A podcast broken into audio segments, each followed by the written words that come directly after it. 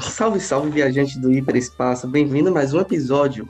Dessa vez nós estamos aqui com Jordan Hohenfeld, um grande músico. Eu sou, particularmente, sou um grande fã dele. E a gente vai fazer esse bate-papo aqui com ele. Espero que todos vocês gostem. E hoje a gente está aqui com Bia para fazer entrevista comigo. E aí, Bia, tudo bem com você?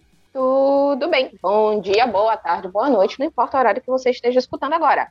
Eu tô empolgada, né? Porque assunto é música, você não é o único fã aqui presente, por acaso, tá? Aprendi muita coisa com esse ser humano.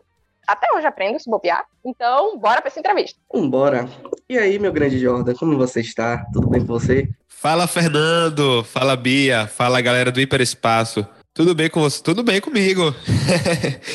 é, meu nome é Jordan Horrefeld, eu tenho 25 anos.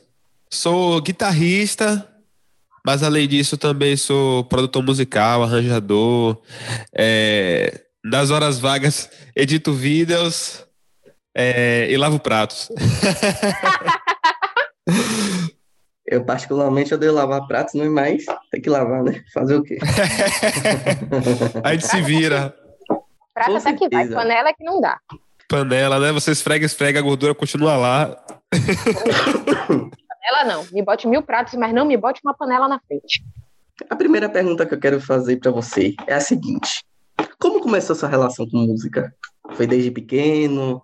Ou então foi na adolescência? Como foi sua relação com música? Eu acredito que relação com música é, eu tenho desde pequeno, né? Acho que a grande maioria de nós tem uma de ter relação com música desde pequeno, né?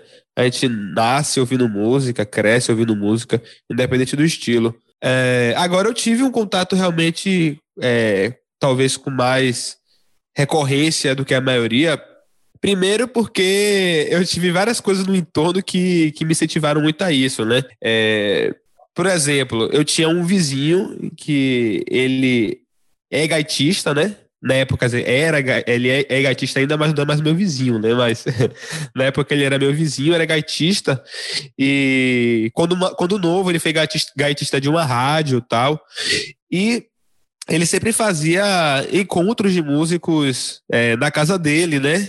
E aí meu pai me levava muito para esses encontros, então eu já tive acesso assim a ver músicos de perto tocando uma variedade grande de estilos por lá, né? Mas rolava muito chorinho, rolava bossa, né? Bossa nova, então é, aquelas músicas de seresta, é, boleros, né? Boleros. Então eu já ouvia isso assim nesses encontros, nesses saraus que rolava. É, meu tio também, ele, ele toca bandolim, né? É, bandolinista e sempre tocou em, em, barzinhos e tal. Ele tem uma banda que ele, que ele toca, que faz é, pequenos eventos, né? Então eu já ouvi, cresci ouvindo essas coisas, esses estímulos. É, agora eu sempre conto que minha principal influência para eu, de fato, querer dar os meus primeiros passos, apesar de ter todo esse entorno que ajuda muito mesmo, é, vai, acho que vai querendo memória afetiva, principalmente, é principal é, a principal coisa que, que me levou a isso, acredito que foi meu tio, meu outro tio, é, meu tio Fábio, que ele ouve muita, muita música, né? E ele era basicamente colecionador de CDs, né? Ele tinha um quarto assim com muitos CDs, né? e, a, e eu ia muito para casa dele, né? Ele morava no segundo andar, eu morava no primeiro. Eu ia desde pequeno para lá, acho que nove anos, assim, eu ia lá para cima, né? Subia pro segundo andar e ficava lá ouvindo de tudo. E ele ouvia de tudo mesmo, assim. De é, sei lá, de rock, a música erudita. Depois, quando foi ficando um pouquinho mais modernoso, ele foi até. Ele acho que ele nunca ouviu pagode muito, né? Ele tem um pouco de preconceito, mas até sertanejo universitário, é, é, axé, é, a música erudita, a, e lá eu conheci principalmente os guitarristas, né? É, foi ouvindo música com ele que eu conheci vários guitarristas que me influenciaram é, a querer aprender a guitarra. E aí, aí eu, depois disso, eu pedi uma, um instrumento à minha mãe, né, dizendo, insistindo que eu queria aprender, que eu queria aprender. muitas vezes os pais de início, né? Claro que isso depende de família a família, mas muitas vezes os pais no início não, não levam muito a sério, né? Mas eu continuei com assistência. E aí ela conversou com alguns amigos e eles recomendaram que antes de me dar uma, de me dar uma guitarra, que desse um violão, né? Hoje em dia, eu, eu sei muito bem que isso é um tabu, né? Não necessariamente para você aprender guitarra você precisa aprender violão. Mas os o, amigos dela, né, que, que era músico já, é, disseram, ó, oh, ele tem que aprender violão primeiro, tal, então ela comprou violão para mim. É, eu acho que foi entre 7 e 9 anos de idade, acho que foi 7 anos. É, essa parte da história eu sempre, eu nunca tenho os dados corretos, depois eu tenho que parar para pesquisar isso, mas acho que foi com 7 anos, se eu não me engano, que ela me deu um, um violão, né, é, mas esse violão ficou meio de canto, assim, meio de escanteio, porque era muito difícil aprender sozinho. No começo ela não botou nenhuma aula. É, de, de violão, né? É, eu tentava aprender com revistinhas. Aprendi umas musiquinhas até, não vou mentir, aprendi. Mas era complicado aprender sozinho para essas revistinhas, né? E, e, o principal de tudo era saber qual revista comprar, né? Porque você via de tudo ali.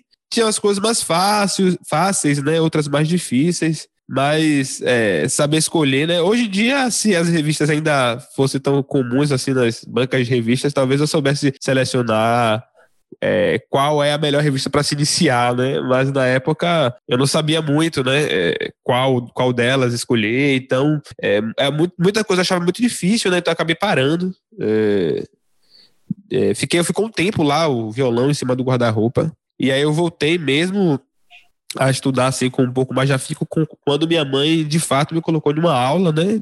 É, de violão. Eu já sabia tocar um tiquinho, né? Por causa das revistinhas. E aí, foi, acho que foi nessa faixa assim dos nove anos, é, mais ou menos de idade, que eu é, entrei na aula de violão, né? Aí eu segui, né? É, segui aprendendo, vários episódios se passaram, né? Relação com música, eu acho que quase todo mundo começa cedo, né? Porque música tá no dia a dia de todo mundo. Só que algumas pessoas têm mais, digamos que tem mais predisposição que outras. Eu sempre admiro, por exemplo, Moza, né? que cinco anos já estava compondo, mas, tipo assim, a família dele já era toda de músicos, o pai já era pianista, então ele estava naquele meio, inserido naquele meio, né? Então, o meio também é muito importante. Então, como você falou, você já estava no, no meio cercado de, de músicos. Então. É, com certeza. Com certeza vai, vai, vai fazer muita diferença. Porque, tipo assim, quando a gente não está inserido naquele meio, mesmo que a gente tenha talento para alguma coisa, a gente nunca vai descobrir porque a gente não foi apresentado aquilo. E que pecado, né? Deixar o, o violão em cima do guarda-roupa pegando poeira, né? Hoje em dia, você fazer isso com sua guitarra, você, mesmo morre, né?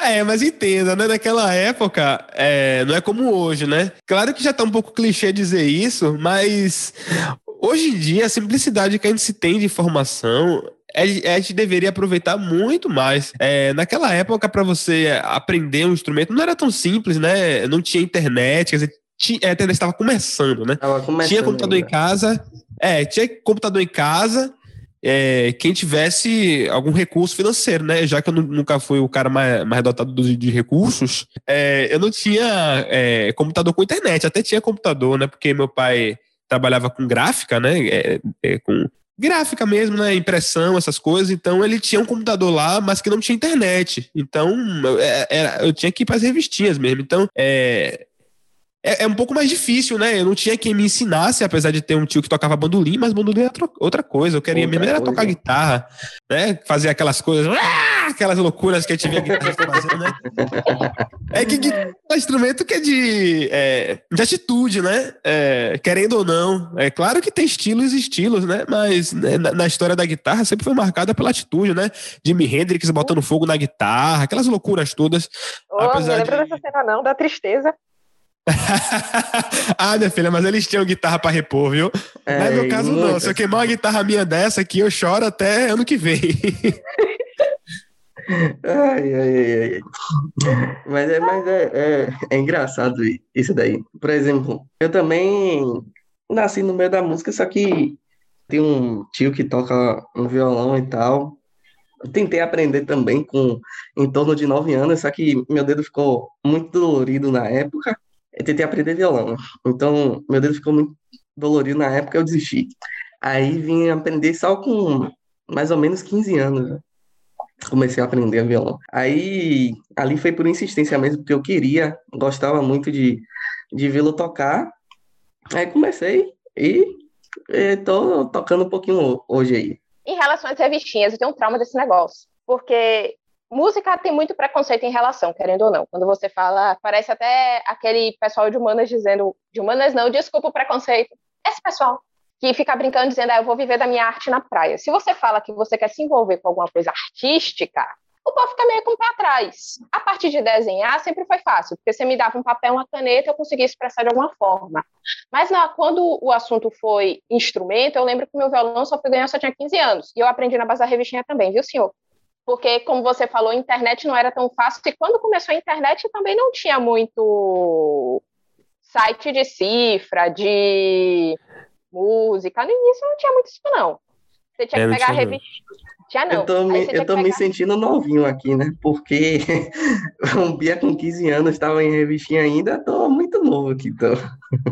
Calma, senhor, que era a questão de você não ter computador em casa, é diferente. A gente hoje tem um acesso à tecnologia, à informação que há um tempo atrás não tinha. E se você era da classe média, baixa, média, média, baixa ou baixa, aí você não tinha mesmo. A internet evoluiu muito rápido em um espaço de tempo muito curto. Não sou tão velha. Ou sou? Não sei. Voltando. Então, essa dificuldade. É idosa, já. não, não vê, não. É... Essa dificuldade de aprender, de pegar uma revistinha, ver umas músicas muito difíceis e fazer assim, não vou tocar esse negócio, não eu sei mais ou menos como é que é a relação. E a gente ser exposto à música, em Salvador, talvez isso seja verdade, mas eu já vi pessoas que nem cantar para o menino para botar para dormir canta. Eu, eu lembro que eu buguei, eu olhei assim, peraí, você não canta? Como é que você bota a criança para dormir se você não canta? Você faz o quê? Larga lá até que uma hora ela cansa e dorme? Então, a galinha pintadinha cantar de... para ela. No... Hoje em dia dá, né? Você pega, bota a galinha pintadinha, mas antes você senhora, como é que você faz? Você fica falando voz monótona, abre o dicionário, começa a ler o dicionário para ver se a criança vai dormir? Porque como é que você coloca uma criança para dormir sem cantar?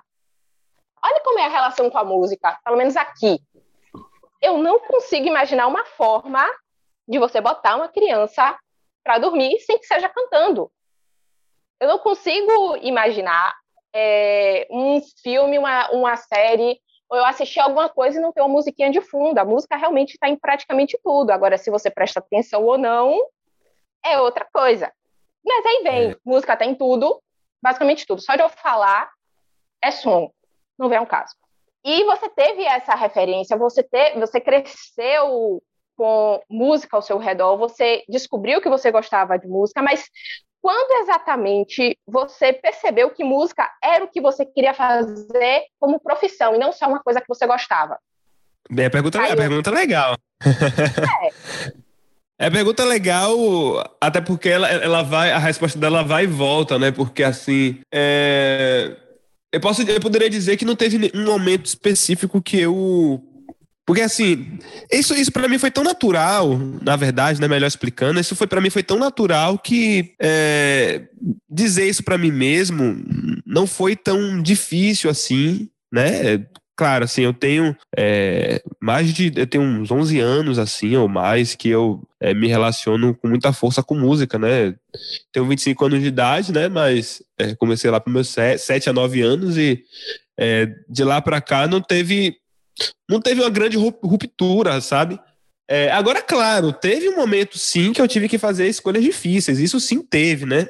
Então, que assim, é, tem duas áreas na minha, na minha vida que eu sempre tive uma relação forte, né? Onde a música acabou se sobressaindo, né? Que era a área de, de informática, de, de, de computação, porque assim, como eu falei, lá em casa não tinha internet, mas tinha computador.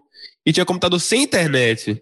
E o que, é que uma criança faz com um equipamento que ela não sabe é, para onde vai? Ela simplesmente quebra, né? ela mexe, remexe, até destruir a coisa. E era o que eu fazia. Meu pai levava é, um monte de computador para lá. Eu mexia tanto que quebrava os computadores. Mas aí o que, é que eu fazia? Eu tentava consertar os computadores. Aí nessa, de eu tentar consertar, eu aprendi muita coisa. E muitos deles eu conseguia de fato consertar. Então, é, assim, eu fui crescendo, né? Fiz um curso de manutenção de micro é, mais tarde, na, acima, aos 16 anos, mais ou menos, entre 14 e 16 anos. Fiz um curso de, de manutenção de micro, de design gráfico, comecei a fazer um curso de, de web design. É, e a música sempre em paralelo com isso. Então, como eu falei, né? Lá para os nove anos eu entrei na aula de violão, e aí. É, comecei a estudar com mais afinco, né? Eu lembro que eu brincava como qualquer criança, né? O dia todo. Eu ia pra escola, brincava o dia todo, brincava de esconde-esconde na Rua da Granja. E, mas quando chegava de noite, era sagrado. De noite, mais ou menos assim, antes de dormir, eu, eu passava todo, tudo que o professor tinha me passado na aula. Isso, isso foi uma rotina que eu acabei, acabei criando, que eu sempre falo aos meus alunos assim: é, você tem tempo de pegar no seu instrumento, nem que seja cinco minutos por dia. E era, né, quando eu era nessa fase, era mais ou menos o tempo que eu pegava. A criança não tem paciência para nada, né? A criança quer brincar. Então, claro que tem algumas orientais aí, outras que, que fogem aos padrões, né? Mas a gente que tem a oportunidade aí de estar tá na rua brincando, né? Eu acho que os brasileiros ainda têm, claro que se perdendo aos poucos, principalmente por causa da tecnologia, mas as crianças brasileiras ainda têm um, um, uma fase. É, a, a, as crianças ainda têm a oportunidade de brincar e tal. Então eu é, eu brincava mesmo, mas de noite era sagrado, eu pegava no meu instrumento, né? É, assim, 5, 10, 20 minutos, é, quando eu tava afim, pegava mais tempo. E aí eu fui desenvolvendo, né, isso com muita naturalidade, né, sem muita pressão, não tinha aquela coisa de, de por exemplo, meu pai, meus pais pagavam a aula de, do, do, instrumento, né, aula de violão, mas não tinha necessidade de ficar pressionando, até porque eu tocava mesmo, porque eu gostava. Quando eu fui ficando mais velho, eu fui levando o violão para a escola, né, levar o violão para a escola e, e fazer aquela brincadeira. Não era aquela coisa de, de trocar a aula, né, pelo, pelo violão. Não, é tipo no, no intervalo levava, tocava. Então, é, não teve assim um, um, momento que eu precisasse é, dizer, pô, não, é, não é outra coisa. Sempre foi, sempre, é, sempre, as duas áreas que eu sempre quis trabalhar, ou era informática, ou era é, música, né? Mas aí eu acho que uma, é, um momento na minha vida que teve, eu precisei ter uma forte decisão é, de seguir mesmo assim, tipo, se não a corda tava no meu pescoço, digamos assim, é, foi quando eu terminei esse curso de, de manutenção de micro, é, onde eu consegui me destacar bastante, né? E é, depois eles abriram as oportunidades de emprego né, nessa área. E, e, eu fui o primeiro cotado, né? Porque, assim, tinha alunos bons também, né? É, eu peguei uma turma bem legal, tinha muitos alunos bem interessados, né? E aí, mas só que eu, além de. Que é uma coisa importante também a se dizer, né? Que eu, além de é, de, de se for bem, de, de, de, me dar bem na área, né? Sempre gostei, estudava também. É, eu, tinha uma, eu tinha uma boa relação com as pessoas, né? E isso quando você é, chama, quer ter um profissional de sua empresa, isso super conta. Às vezes conta mais do que sua habilidade técnica na coisa, né? Então era bem relacionado, eu, eu, eu sempre fui brincalhão, né? Então é, recepcionista do, do, do curso, o, o, gerente, eu brincava com todo mundo tal. Então, essa coisa de eu, de eu acabar. Isso é bem relacionado, né? Eu, eu sempre fui muito brincalhão, meio extrovertido, assim, apesar de ser tímido, por incrível que pareça. Sou tímido, mas tenho um, um certo nível de, de, extroversão que me ajuda muito, então fui logo chamado, né? Fui cotado a, a entrar logo na primeira vaga de emprego que apareceu, né? Era uma, eu lembro que eu fui junto com o gerente lá do, do, do curso visitar a empresa, e eu lembro que era uma empresa grande, assim, da área, né? De design gráfico, no caso, uma área de. Uma... Mas só que eu estava bem no ano onde eu deveria estudar, né, para no, no, final daquele ano ou no, ou no ano seguinte, não lembro direito, eu deveria prestar o vestibular de música, né? E, e eu sabia que eu não tinha conhecimento suficiente para passar na prova. É, porque assim, minha, minha relação com música foi muito prática. Eu tocava com os amigos, né? Tem isso também, tá vendo? Na minha rua, é, todo mundo tocava um pouquinho de violão. É, os vizinhos, né, os meninos lá, os meninos é, que eu andava, que eu brincava de esconde-esconde, os mesmos meninos que, ah, que brincavam de esconde-esconde, os mesmos meninos tocavam um pouquinho de violão também. Então a gente tinha isso. É, Mas então, minha vida musical sempre foi muito prática, né? Prática, tocar, tocar, tocar, mas não teoria. Então, eu sabia que eu tinha que estudar muito teoria para passar. Então, é, a minha grande decisão foi, né? E aí é, é o momento que a família, de fato, é, coloca você, quer dizer, pelo menos a maioria, né? É, casos e casos, né? Mas a grande maioria colocaria você no, na forca, né? é, que, que eu decidi não entrar na, na, na tal da empresa, né? Não, não, não entrei para estudar para um vestibular que eu não sabia nem se eu ia passar. Então aí, aí realmente eu acho que foi escolha mesmo, né? Foi um momento que eu precisei realmente dizer para mim mesmo, eu tenho que é uma coisa ou outra, né? É, eu acho que a gente consegue se especializar em mais uma área, né? Mas Sim. tem alguns momentos que a gente passa por uma espécie de malha fina, a própria vida coloca a gente para fazer escolhas e eu tive que fazer uma, né? Então fiz essa, né? E aí, pô, depois disso, claro, minha família nunca deixou faltar nada para mim, mas nesse momento apoio faltou, né? E aí eu passei vários anos de minha vida sem muito apoio né, na música, né? A galera me achando que eu era um louco, né? Pô, você vai entrar em um. Vai ter seu dinheiro, sua carteirinha assinada, um emprego bom para para estudar para um vestibular que você não sabia nem que ia passar, aí esse, isso daí foi sim uma, foi uma, uma das grandes escolhas que eu tive que fazer para seguir na música, né? Entre outros que apareceram, mas acho que essa foi a que mais me marcou. É isso, Bia. em, em, resumo, em, é, em resumo, não teve, né, em resumo, não teve um momento que eu precisasse dizer para mim mesmo, não, sou músico e acabou, né? Mas teve esse momento, eu acho que, que foi uma, uma, uma escolha assim que realmente me levou para muita coisa que eu. Porque assim, eu, eu, eu, colhi muito da faculdade, né?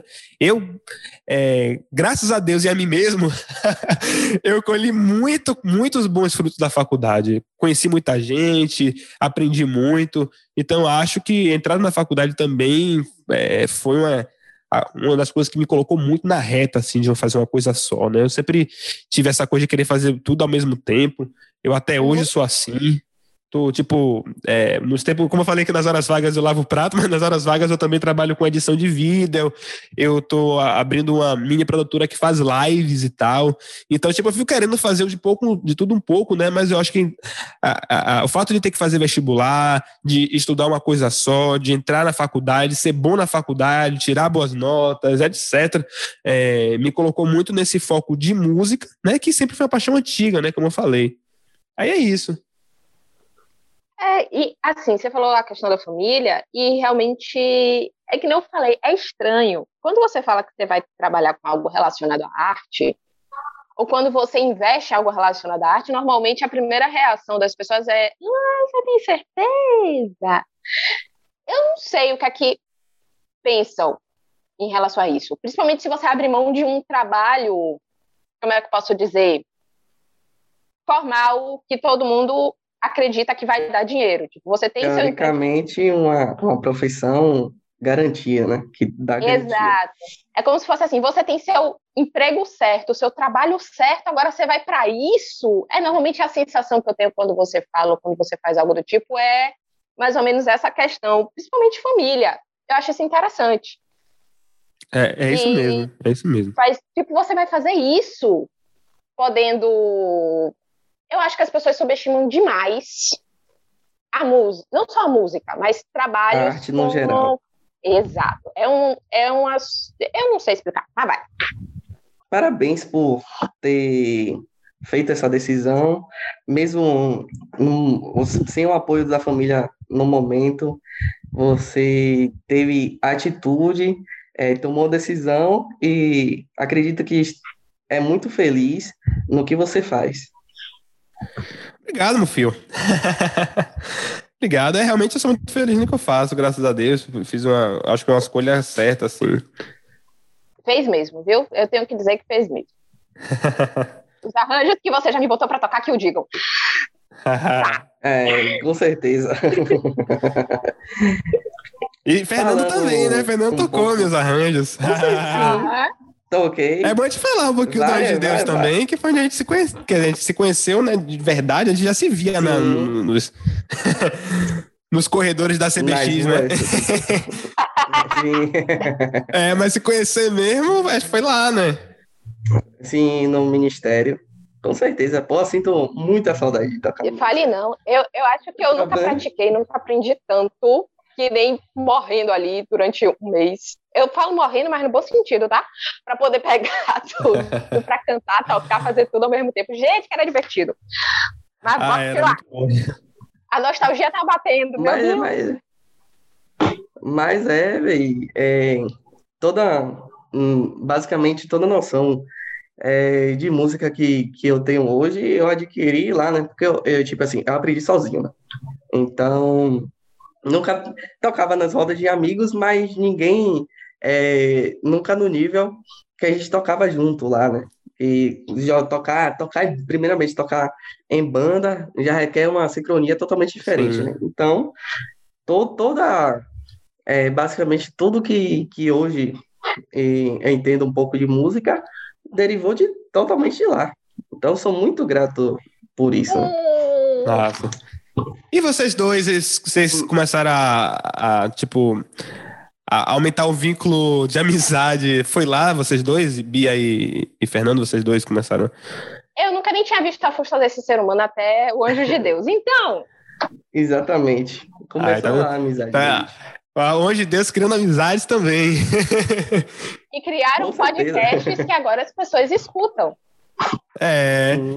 é, boa a galera, é bom a galera saber disso. Contem, algum de vocês dois, contem aí o que, o, o que é o, o, o Anjo de Deus, né? O que é o ministério.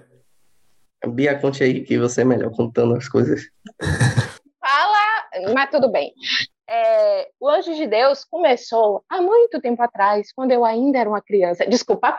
É, ele primeiro era um coral infantil. Jordan participou, não era quando era coral. Eu entrei no ano Participei. que fez. Participou. É, eu entrei no ano. Você entrou no, no, ano de fundação, foi? Se eu não me engano, foi. Tianita. Caramba, você é velha mesmo. Acho que o Fernando tava certo. Tá vendo? É coroa já. Por favor, não. Voltando. Minha tia sempre ficava na igreja. Eu era a bolsa dela, né? Onde ela ia, eu tava lá de tirapolo. E ela descobriu que tinha esse coral infantil. Eu entrei nesse coral infantil que era o Anjo de Deus. Fiquei lá durante muito tempo. Era tio Rai que ficava na frente. Como é o nome dele? Nome, nome, eu só sei chamar de tio Rai. Romualdo. Obrigada. O que é que Rai tem a ver com Romualdo? Eu não sei. Pode ser Romo, né? Romo. Não, eu não entendi. Aldo, Al, Aldinho, sei lá. Quiseram simplificar ao máximo o nome dele. É, é, nem, que precisamos, nem que precisemos colocar letras que não tem no nome original. Meu Deus, eu tô chorando. Ah, voltando. Rir. É... Então, tinha esse coral que eu acabei saindo depois de um tempo. Vocês permaneceram. Agora, esse momento em que eu saí, Jordan vai ter que contar o que foi que aconteceu com Anjos de Deus. Porque eu só entrei no ministério e vocês já tinham voltado vocês tinham deixado de ser coral e estavam já ministério quando eu voltei. Aí é com você. Ué, a, gente não, a gente não tinha programado falar sobre isso, né? Legal isso. Não, é, eu, Exato. Na história da gente tem um delay aí, porque eu não. Eu, eu, entrei. Eu não entrei na fundação como você, não. Eu entrei bem depois, na verdade. É, eu não lembro quantos anos eu já tinha, mas eu entrei, eu tinha 11 anos, 12, eu tava já tocando alguma coisinha de violão, tanto que eu comecei cantando, depois comecei a tocar violão lá também, né, junto com, com Fatinha, que tocava violão também, junto com... É, na época tinha um, um, um, rapaz chamado Jefferson, que olha que engraçado, por incrível que pareça o Jefferson, ele também tocava e também era da área da informática, então ele também foi uma influência para mim. Ele não sabe disso, eu acho, mas ele foi influência para mim também. Na, na época que eu tive dúvidas se eu realmente ia para a área de informática, né? Porque ele fazia as duas coisas. Ele não era músico de profissão, né? Mas ele se relacionava com informática. Ele, ele fazia faculdade de, de. Não lembro que era, se a engenharia da computação, era ciência da computação, não lembro. Mas, enfim, Jefferson tocava, né? E aí eu comecei a tocar também, pegava meu violãozinho levava. Aí fiquei muitos anos lá. Acho que quase uh, acho que 10 anos de, de minha vida é, eu cheguei a ficar por lá, né? E aí o que, é que foi que aconteceu, na verdade, né? É, o Anjo de Deus, ele, ele reside, de certa forma, na paróquia da, paróquia da Boa Viagem, né? É, é uma paróquia, é uma igreja católica. E a grande maioria das igrejas católicas Claro que tem outras que fogem bastante ao caso, mas a boa parte das igrejas católicas elas têm dificuldade em reter o público jovem, né? É um público, há uma discussão muito grande, né? De ser um, um, um são fiéis envelhecidos, né?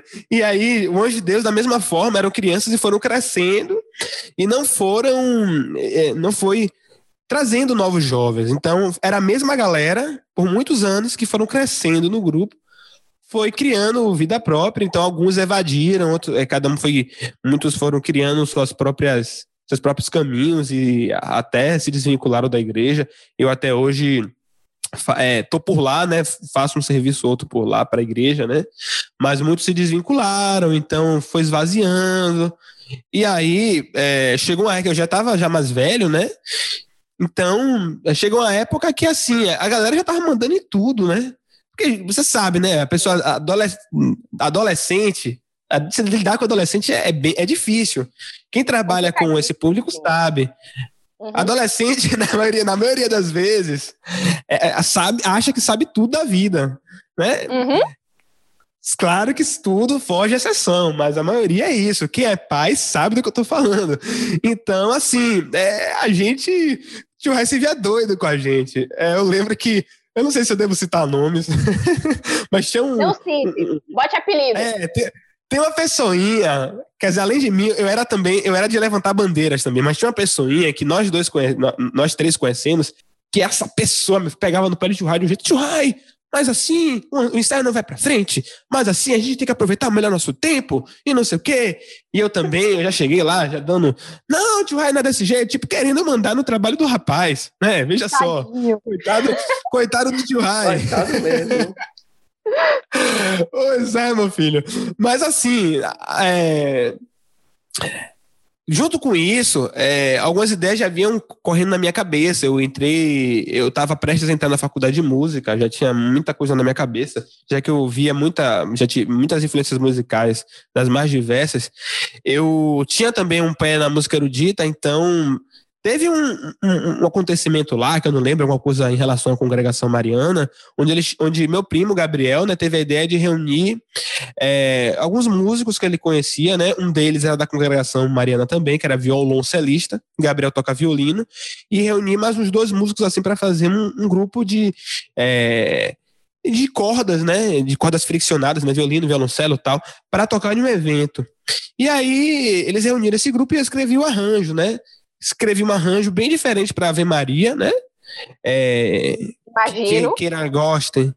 Ou não goste, né? Aquela, aquela vez.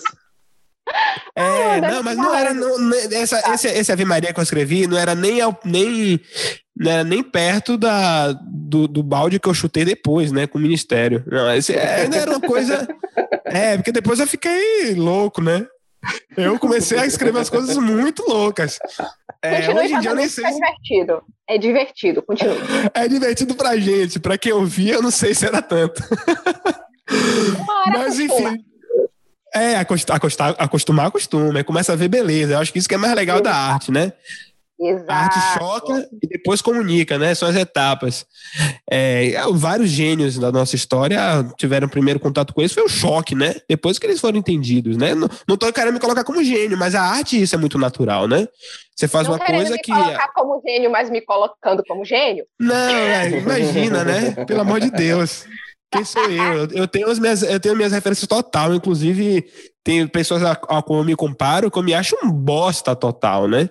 Então eu falo, uhum. porra, quando eu chegar. É, você, você sempre tem isso, quando eu chegar ali, naquele cara, perto daquele nível ali, eu, eu me considero músico, né? Mas claro, eu, eu, acho que o músico que se preze, um, um, profissional que se preze, ele sempre quer mais, né? Mas enfim, voltando à questão lá das cordas, aí teve lá o grupo de cordas e tudo. É, eu fiz o arranjo de Ave Maria é, um arranjo diferente do original, né? Não era, não era muito é, chute no balde, né? Como eu falei, né? Mas era tipo diferente, né? Tinha uma introdução grande, um solo de violoncelo, uma coisa que não tinha no, no arranjo de, de, de, Ave Maria de, de Gonô, né? De Gonô e Bach, que é o mais conhecido. E uhum. aí. Mas a galera gostava, né? E quem cantava na época era, era minha atual afilhada, que é a Luana, era uma criancinha ainda. Então a galera ficava encantadíssima com a voz dela. Que era uma criança mesmo, assim, mas cantava super afinado, né? Era minha, é minha prima, né? E, então teve também essa história musical próxima, né? Porque é o pai desse, desse cara que coleciona CDs, a Luana. Então, ela. É, se eu já ouvia muita música, imagine ela, né? Que é, o, é, o, é, a filha do cara que ouvia CDs, que colecionava CDs. Então ela Imagina. era muito afinada, então a galera adorava. E aí veio a ideia de. Uma ideia, acho que veio de mim, um pouco de Gabriel também, acho que de nós dois, não lembro ao certo, de tentar a, a, juntar as duas coisas, colocar um, um, um naipe de, de, de, de cordas no, no Anjo de Deus. E aí, assim, a gente falou com o tio Rai, o tio Rai concordou, né? Claro, os adolescentes cheios de, cheio de hormônio, é, você dizendo que não, aí você fala, ah, tio Rai vai fazer de qualquer jeito. é, mas ele, cara, ele, ele disse que sim, né? Que ele não é doido. a gente botou. Ele, a gente botou as cordas lá, né? O, o, depois a gente começou a botar mais instrumentos, aí veio o Lariane com percussão, né? A gente, vamos botar percussão. Aí é, fizemos algum, algum, trabalho, não lembro, vender mingau, alguma coisa assim nesse sentido para comprar percussão. Aí compramos o carrom. É, mas aí, aí a gente meio que fez uma separação de poderes, assim, né? Ó, ó, ó, meu Deus, a gente transformou o negócio de um tribunal, né? A gente separou poderes. Fez... Tem o executivo, é. o judiciário, o legislativo. Pois é, eles fez a separação de poderes, né? Onde o. Uhum. Onde, é, tipo, eu ficava a cargo dos arranjos, Tio Rai ficaria basicamente no repertório, né? Escolhendo o repertório, porque o repertório tem que ser litúrgico, né? E eu não sabia, não sabia para onde ia essa questão, né? É, momentos da igreja, né? Períodos que, que tem que ter um repertório ou outro, então ele que escolhia as músicas. É, e aí, assim. Uh, a galera, muita gente foi saindo, e teve uma hora que o tio Rai mesmo falou, assim, aquela velha frase, né? Acho que vocês podem caminhar com suas próprias pernas. Né? é, então teve, teve um momento que ele disse assim, rapaz, esse grupo aí, vocês já tomaram meio que conta, né? Uhum. Então, então ele tipo deixou, deixou nas nossas mãos, né? Deixando nas nossas mãos, eu acho que é aí que foi gradativamente se tornando o um ministério, né? Porque assim a galera foi evadindo do grupo, não porque não gostava, né? Mas é porque a galera foi tomando seu, seu sua vida mesmo, né? Seu próprio uhum. rumo. É, a, a, já, já estávamos numa época, né? Isso aqui é bem mais atualmente, né? Então a, a igreja estava numa época carente de, de, jovens, já não tinha trabalhos onde segurava o jovem, porque a grande verdade é que é, muitas vezes a palavra por si só ela não, não segura, né? A coisa. Então você tem que criar estratégias, né? Tem outros segmentos, né, principalmente dos, dos protestantes, que eles sabem muito bem fazer isso, né? Criar estratégias para acolher o jovem, para vincular ele na, na, comunidade como um todo. Então, naquele momento, eu acho que até hoje, mas naquele momento se carecia muito disso, então a galera foi evadindo, ficamos nós. Acho que Bia entrou, não lembro se Bia entrou quando era ainda era coral com, com a orquestrinha, ou se já foi no ministério. Já, quando já foi? No ministério, no ministério mesmo. Acho que vocês tinham começado, vocês tinham feito só umas duas ou três missas só como ministério. E aí eu entrei depois. Já era ministério yeah, mesmo, entendi. era entendi. a bandinha. A bandinha, é. Que essa época que tinha cordas, por aquele momento, eu considero áurea ali pro, pro. Claro que eu não peguei quando. Eu não peguei na sua época, eu acho que onde Deus também era muito. É, fazia muito bem o seu trabalho ali, na época que você cantava, tanto que eu me lembro que a gente cantou, chegou a cantar na Rede Bahia, né? Quando ainda era coral, que eu era criança ainda. Quando eu era criança ainda, a gente chegou a cantar na Rede Bahia, cantávamos em shoppings, então ali era um momento forte do coral. Eu acho que um outro momento muito forte, né? Que eu consideraria áurea, sei lá que assim posso dizer, é quando tinha esse, esse, esse, esse, essas cordas, né? Tinha cordas, né? Tinham dois violoncelos, violino, viola, tinha percussão, tinha dois violões. Era, Porra, depois, eu perdi. Depois, Essa parte eu perdi. É, eu... sabe, era muito legal, velho. Aí, aí tinha uma época largou o violão e foi pra escaleta, aí era escaleta, tinha partitura de escaleta. Na época eu tava meio flertando com a música contemporânea, meio. meio se, se, se, como é que fala? Da época, da década de 60 ali, meio sessentista. É, acho que é esse que é o termo, sessentista.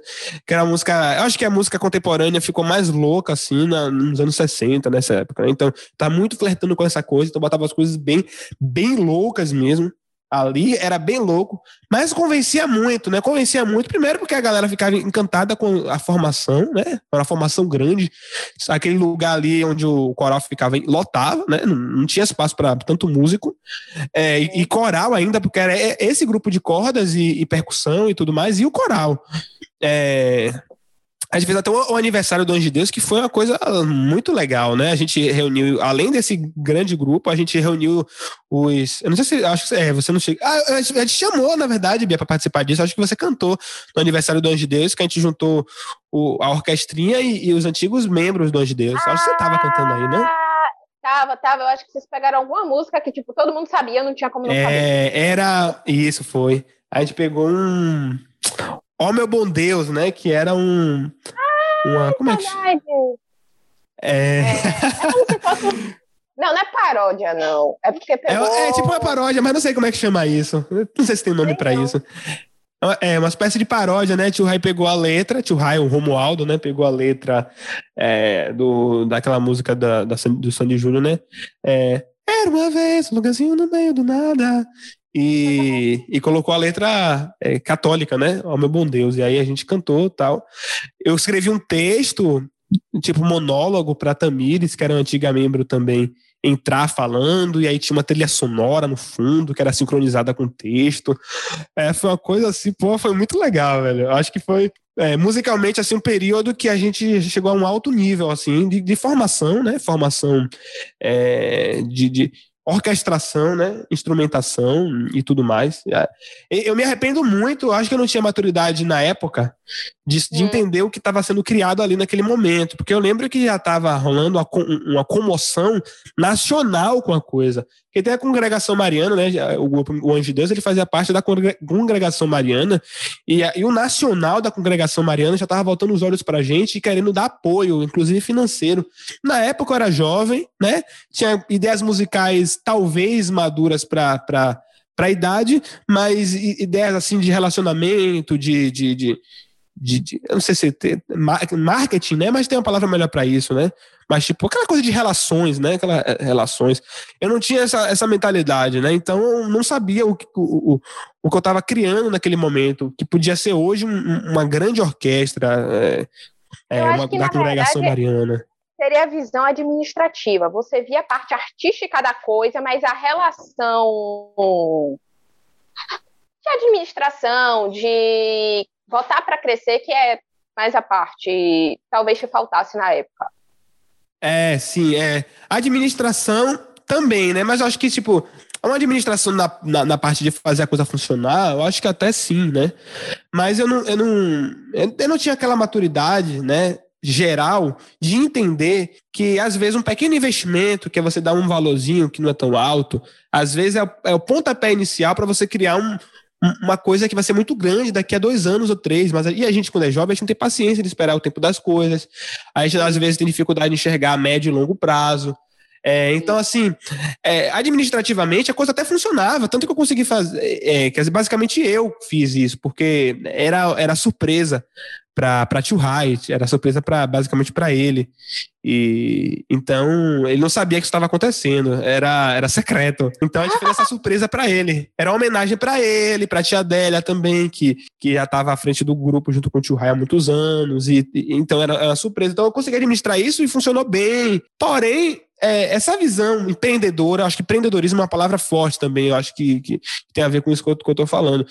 Eu não tinha essa visão empreendedora, né? É, de enxergar médio prazo, a longo prazo, o que isso pode se tornar. É, administrativa também, de fazer uma organização onde isso daqui a dois, três, quatro anos se tornasse naquilo, né? Então, eu me arrependo, né? Mas eu acho que tudo a gente, a gente vai aprendendo com a vida, né? Quem sabe a gente não conseguir transformar isso em um grande grupo novamente, né? Primeiro passo é a gente voltar a tocar, né? Obrigada, eu agradeço, eu quero. É, primeiro passo é a gente voltar, né? Que a gente tá no zero. Parou na pandemia e não voltamos mais. Que horror. Pois é, que horror. eu, eu fui basicamente o último, um dos últimos a entrar, né? E entrei em 2016, já é, já é bem recente.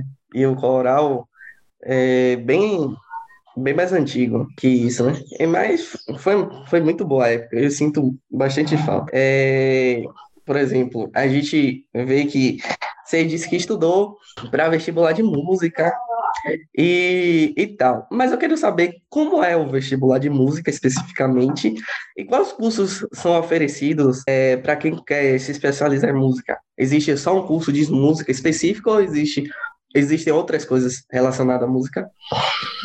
Bem, existe, na verdade, música, a gente pode dizer que é um campus, né? É todo um campus, é um, são vários cursos.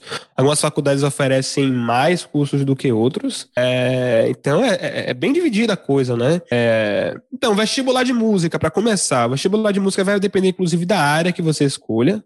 Normalmente, você tem a, a você tem a fase, que é o vestibular normal. No nosso caso, está sendo o Enem, né? Quando eu fiz o meu primeiro vestibular, não era Enem ainda, era uma prova específica das universidades, né?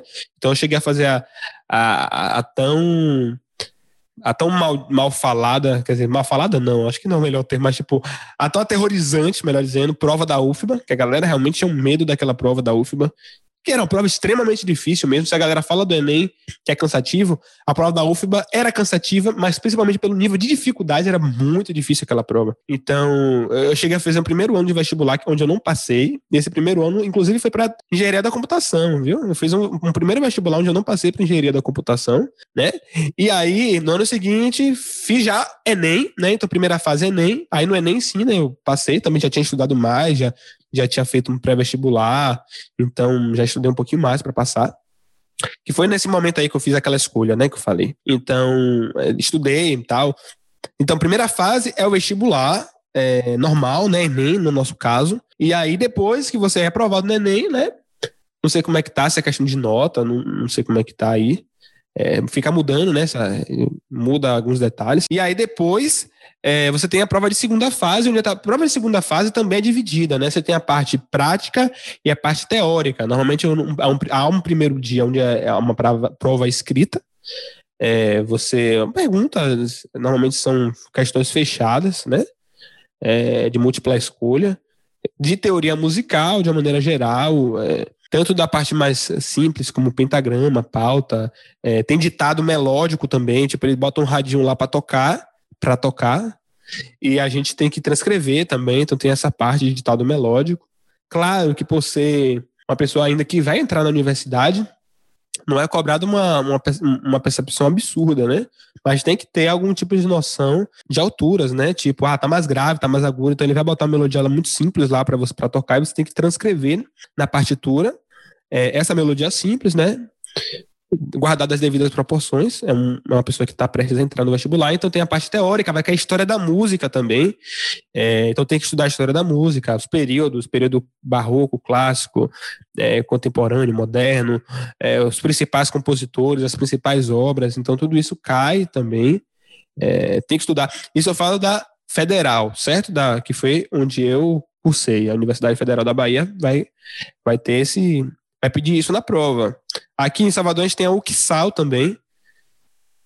Não sei como é que eu ingresso na UXAL, mas acredito que seja um pouco mais tranquilo, pelo que eu ouço falar, né? Eu ouço falar bastante, conheço muita gente que fez na UXAL, então é mais tranquilo de entrar. A UFBA costuma cobrar um pouquinho mais do que nós brasileiros é, é, podíamos ser cobrados, né? Porque a gente não tem um ensino regular de música, apesar disso tá é, garantir na legislação que a gente precisa ter arte nas escolas, principalmente, é, e que se, se tiver alguma arte que seja música como primeira, e apesar de não dizer na lei qual é, é, o profissional que vai ensinar isso, né? Então, algumas escolas acabam aproveitando isso para colocar profissionais que não são tão preparados, né? Claro que vai muito da escola. E é claro que em, em, em, escolas públicas, né, você precisa ter licenciatura em música, mas escolas particulares, eu já vi escolas, né, não vou citar nome, onde uma, onde uma pessoa que eu conhecia que dava aula na escola é, é, particular que ela não sabia nada de teoria musical e fazia barzinhos, né?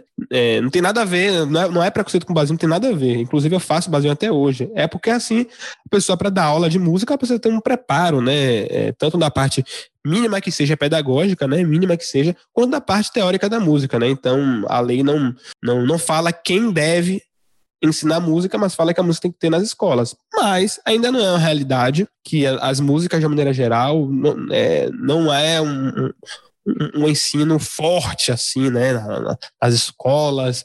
É, Algumas escolas têm, outras escolas é, meio que rola ali, né? E tá melhorando, é, com o tempo, tá melhorando isso, é um quadro que tem melhorado, né? Mas pro nível de cobrança da, da UFBA, é, eu acho que é um pouco acima do, do que se pode ser cobrado, mas a gente entende, né? E tem uma questão também, eu acho que acho que tem a questão também do, do quanto você vai é, é, é, torna relevante os erros e acertos da prova, né? Porque, querendo ou não, é, eu vejo que muita gente é aprovada que deveria ter um conhecimento que, que na verdade não tem. Tipo, eu, por exemplo, quando entrei, apesar de ser uma prova que cobrava muito para o que eu falo, que é a demanda, que é, que é o ensino de escola da, de, de música na Bahia principalmente, apesar de ser uma coisa que cobrou muito, né? De história da música, o que eu vou saber de sinfonia de Beethoven? Eu, eu morando aqui, sou morador do Uruguai, escuto pagode semana toda, é, saber de sinfonia de Beethoven, mas assim, é, passei, né? Passei, tive muita dificuldade no início, então ainda bem que eles colocam isso em, em questão, né? Quando você vai colocar os pingos nos is, eu acho que no final das contas, o que muito é cobrado é é, quando chega na hora da faculdade mesmo em si, é que você vai aprender algumas coisas que você já deveria entrar sabendo, né? Porque a prova já cobra uma coisa. Onde você entra na faculdade, não necessariamente aquelas coisas você está amadurecido, né? Mas é, é a vida, né? Eu, inclusive, tive que correr muito atrás do prejuízo. É, tive bastante dificuldade no início, né? No início, tomei notas baixas, tomei notas baixas no início, até é, ter um nível que a universidade pedia, né? Tá, mas então, como eu falei, né? É, eu sou uma pessoa que costuma dar voltas, né? Costuma dar voltas. mas então, voltando. Você não, dá, você não dá voltas, você contextualiza a sua resposta. É diferente. Tô falando que eu sou prolixo. Obrigado, obrigado pela minha defesa. já ganhou uma obrigado. já. Oh, obrigado, minha advogada. Pronto. Então, estou contextualizando bastante, né? Vou, vou, até, daqui a pouco eu vou voltar, Voltando. né? As minhas vidas passadas, né? Não, que quando uhum. nas minhas vidas passadas eu era. Na minha segunda reencarnação. É.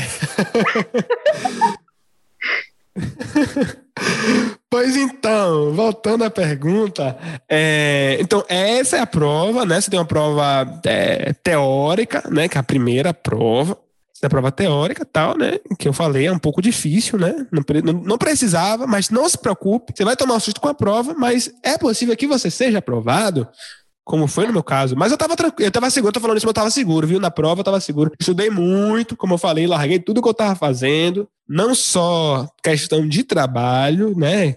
Larguei lá meu, meu, minha grande oportunidade de emprego, como eu fiquei lenhado de grana, não tinha dinheiro para nada mas estava estudando, né? Estudei muito, então fui bem na prova, tá? Mas assim, é, cheguei lá, me deu um pouquinho mal. Depois eu recuperei, né? Estudei muito, me recuperei. E aí tem a prova, uma outra prova que é a prova é, prática, certo? A prova prática. Aí a prova prática é diferente de é, diferente para os cursos, tá? É, você tem vários cursos e aí, cada prova prática vai ser diferente para um curso. Então, lá na UFBA são oferecidos cursos de canto, por exemplo. Então, prova prática de canto é uma, bem diferente. De composição, por exemplo, que é o que eu fiz. Eu fiz. É, primeiro, eu entrei como licenciatura, tá? Depois que eu mudei para composição. Mas tem composição também, que é uma outra prova. Tem licenciatura. É, é, que é para você ser professor de música, né? Licenciatura. Você tem, é, já falei composição, regência, certo? Regência é, uma, é outra prova. É, é, diferente já a prova de regência. que mais você tem? Deixa eu ver. Música popular, que é um pouco mais recente, mas já tem acho que para mais de 10 anos, né? Mas comparado às outras é recente, né? É, música popular. E dentro de música popular tem subdivisões também. Tem música popular, você tem composição e arranjo, em música popular. Você tem instrumento, né? É, que, o que eles chamam de execução em música popular. Né? Aí dentro de execução você tem diferentes instrumentos, guitarra, é, cavaquinho, né? percussão. Então, é, você, a partir do momento que você escolhe música popular, por exemplo, você ainda vai escolher se você vai fazer execução, guitarra, execução, cavaquinho, execução, percussão, ou se você vai fazer composição e arranjo dentro de música popular. Se não vai fazer música popular, você vai fazer licenciatura, canto, você vai fazer composição. Eu fiz composição erudito, foi é, é o que eu estou me formando, né? Ainda não me formei por causa da pandemia, só falta uma matéria do último semestre para eu terminar. Então, mas eu fiz composição erudito, e é, quer dizer, quando você se inscreve no vestibular, você se inscreve como composição e regência. Mas aí, quando você vai fazer a prova de segunda fase, você tem que é, mostra, falar lá, não lembro se você tem que marcar alguma coisa no site, mas sei lá, você tem que informar que é composição e não regência, que a prova de composição é bem diferente da prova de regência. Eu entrei como licenciatura, né?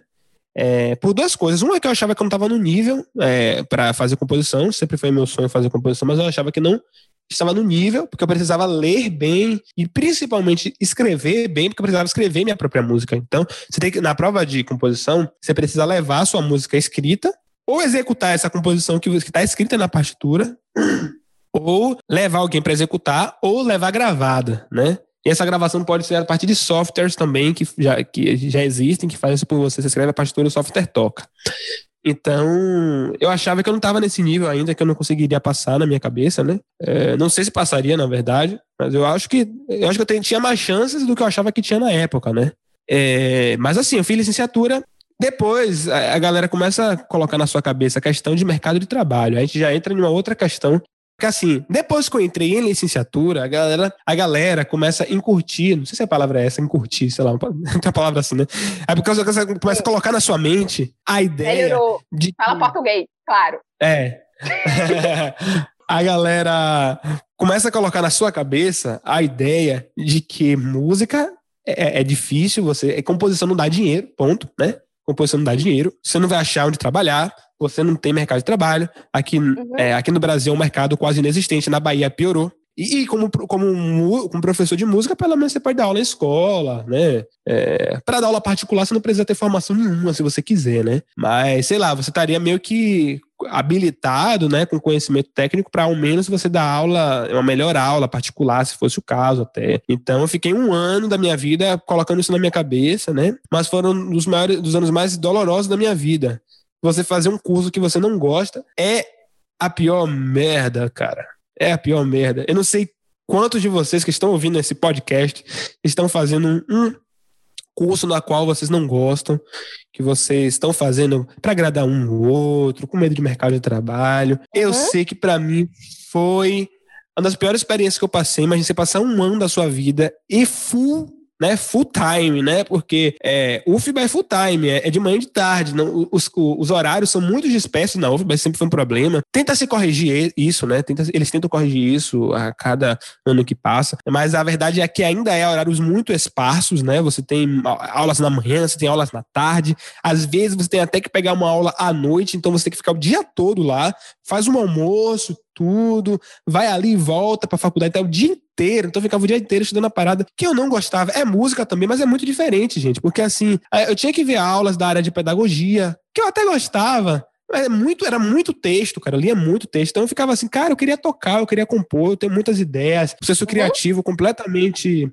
é, assim, amarrado, né? Tipo, se amarra. Tipo, você tem ideias, você quer escrever, você quer fazer música e, e você tem que ler um monte de texto que fala sobre é, um bocado de teórico da área de pedagogia, que eu nem lembro mais. Sei lá, Paulo Freire, por exemplo, né? Tem vários outros, mas acho que o que um dos mais famosos aqui pra gente. É, Paulo Freire. É, Paulo Freire, por exemplo. Tinha que ler Paulo Freire, assim, como assim, cara? E aí, e aí tinha uma matéria, agora pirem aí, que na verdade a matéria que me fez evadir do curso, né? nem foi as, as partes de texto, porque eu gosto de, como eu falei, eu gosto de um pouco de tudo, então era interessante, eu conheci áreas diversas, eu estudei a organização da educação brasileira, vi leis que, re, que regem a, as questões educacionais na, né, na nossa união, né, que é o Brasil.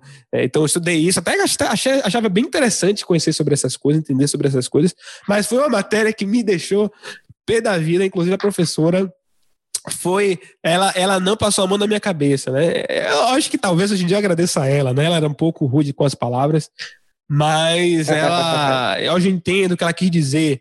Ela falou assim, duas coisas. Uma que ela falou para mim, meu filho, ela é, é, teve uma, uma, ela passou um trabalho que é um memorial, né? Ela chamava de memorial, a gente tinha que fazer uma espécie de autobiografia, né, da gente. Era o que ela chamava de memorial. Então eu fiz o memorial, entreguei, ela leu o memorial e depois ela veio falar comigo, falou: "Menino, que eu aprendi quase tudo como autodidata, né? Estude, viu? Me botou para baixo, mesmo estude, viu? Uma pessoa, normalmente, a, a galera que tem esse, esse seu histórico né, de vida, elas não vão muito bem na faculdade, não. Então, estude, não seja igual a maioria, né? Porque você aprendeu tudo por autodidata. É, você tem muita gente que entra lá que, que viveu, passou a vida toda estudando em conservatório. Tem muita gente lá que veio de outros estados e estudou em conservatório. Eu não, eu tocava com os brother na, é, na praia, sei lá. Pulava do cais da Boa Viagem, né? Na, na água ali, é. E depois pegava meu violão sujo de sal e tocava. Então, e tocava, coitado é... do violão. É, coitado dos, coitado dos violões, que foram vários, né? Que os violões, claro, que não duravam nessa. Ainda mais no praia. Duravam, né? Lógico. Eu tô ficando triste aqui só de escutar, imaginando um cemitério de violões, mas vai. Ah, senhor, pô, minha, minha casa já foi um cemitério de violões que você nem imagina. Então, é, uh, depois eu saí dando os, os restos mortais dos violões. É, a gente acha que tá mal, a gente tá pior, né? Então dei os violões para algumas pessoas. Hoje em dia só tenho o que eu preciso. Ah, nesse momento eu tô precisando de violão, né? Porque eu sou, tô, tô, sou, atualmente sou mais guitarrista do que violonista, então violão tá em falta aqui para mim. Tenho só guitarra, quando eu preciso tocar violão não tenho, né? Porque o meu violão que eu uso tá quebrado. E aí eu fico pedindo emprestado, imagine. É, mas então, é, nem, é, nem, é, nem, é, falta de ter é, possibilidade de comprar, mas é porque realmente eu não uso, esqueço, aí quando eu preciso eu não tenho. É, então, aí a professora falou para mim, né? É, estude, viu? Estude. Ela botou para baixo, né? Estude com aquele jeito. Estude. É, porque normalmente a galera que tem essa histórica aí, ele não fica no tempo, não, viu? É, é. Abra seu olho. Aí, meu Deus do céu. E aí, outra coisa que ela falou, eu fui conversar com ela depois, né? Falei, ó, oh, professora, eu, na verdade, eu não sei nem se é esse curso que eu deveria fazer. Aí ela falou, ô, oh, meu filho, eu acho que você está pegando a matéria certa, viu? Que o nome da matéria é da música na educação. Ô, meu filho, você está na matéria certa, viu? Porque essa matéria aqui você vai ver você vai ver exatamente como é sua sala de aula como professor. Se você não gostar dessa matéria, você não vai gostar de ser professor de música. Dito certo, era a matéria que eu mais odiava. Odiava aquela matéria. É, então é, ela, ela, serviu para alguma coisa. Total, não, não, é calhau. Ela, tipo, nas duas coisas que ela falou, ela tava certíssima. Porque realmente eu não fui, não estava indo bem no início. Meu primeiro semestre foi horrendo. Eu passei, ok, passei. É, não, não, não precisei repetir semestre, mas eu passei em algumas delas arrastadíssimo, tipo, até porque é, a média era 5, né? Então, a média 5 você até consegue passar, né? Você tem que ser minimamente esforçado, né? Pelo amor de Deus, né? Você não vai fazer, você não vai bater peito com seus pais, ser taxado de louco, né? Pelo, não façam isso, gente. Eu não recomendo. Não façam isso em casa. É, você ser taxado de louco em casa, né? E hum. para depois não, não tirar boas notas na faculdade que você mesmo escolheu, né, batendo de, de frente com todo mundo, eu ah, não recomendo. Então, eu estudava, né, eu, eu tentava pelo menos passar, né, pô, passar na, na, nas matérias lá, né, eu, eu, passava, então, assim, mas eu passei arrastado logo no início, assim, né, então ela falou, estude, né, aí eu ouvia, ouvia a moça, né, Estudei. e era moça. É, para, parece até que eu tô falando de uma idosa, né? Que, que às vezes tem isso, né? Tem aquele, aquela coisa, né, de normalmente idoso ser um pouco mais assertivo nas palavras, né? Ser mais. Sim, não, mas era uma pessoa sábio. jovem, não era professor. Tô falando isso de, de, de, de, de ser sábio, né? Porque tem jovens que são sábios, né? É, tem muito jovem que que são acima da média, mas eu falo que essa coisa de ser mais direta, ser mais é, dura com as palavras, né? É, ranzinza, tem alguns idosos que são meio ranzinzas, né? Às vezes a gente tem essa. Entenda assim, a pessoa já viveu tanto, já engoliu tanto sapo, que chega numa uma determinada idade que você já tá de saco cheio. Aí eu falo, falo. É. E eu já nasci é. velha, tá? Podem me chamar de idosa. Ah, tá idosa. Tá idosa velha. já. Eu, já. eu já nasci com 65 anos de idade, porque eu não lembro eu acho, de falar. Eu, eu acho Pô, também. Eu acho, que essa, oh. eu acho que é essa mais ou menos a idade da minha coluna. Oh. 65 e média, talvez 70. Essa é a idade da minha coluna. Eu sei é... como é. Mas então. É, então ela, ela foi assim, direta, né? Então não é ranzinho, eu vou melhorar aqui, né? Por favor, não me taxem, gente. Não me. Como é que chama aquele, aquele termo que a galera tá usando muito? O termo moderno pra coisa? É. Que a pessoa, tipo assim, você tá falando a coisa e a pessoa Cancelar. começa a te. Cancelar. É, não me cancelem, gente. Poxa, eu tô tentando me expressar, por favor. Não me cancelem. Fica à vontade. É. É a tentativa de um ser humano é falho tentar se expressar aqui nas palavras, utilizar as melhores palavras né? na escolha, a gente às vezes não acerta. Pois então, é, ela era dura com as palavras, né? Então, ela falou duas coisas que estavam certas e falou de maneira dura e que eu acho que duramente eu deveria ouvir, né? Estude, Sim. eu estudei e avalie se realmente você quer ficar nesse curso. Avaliei.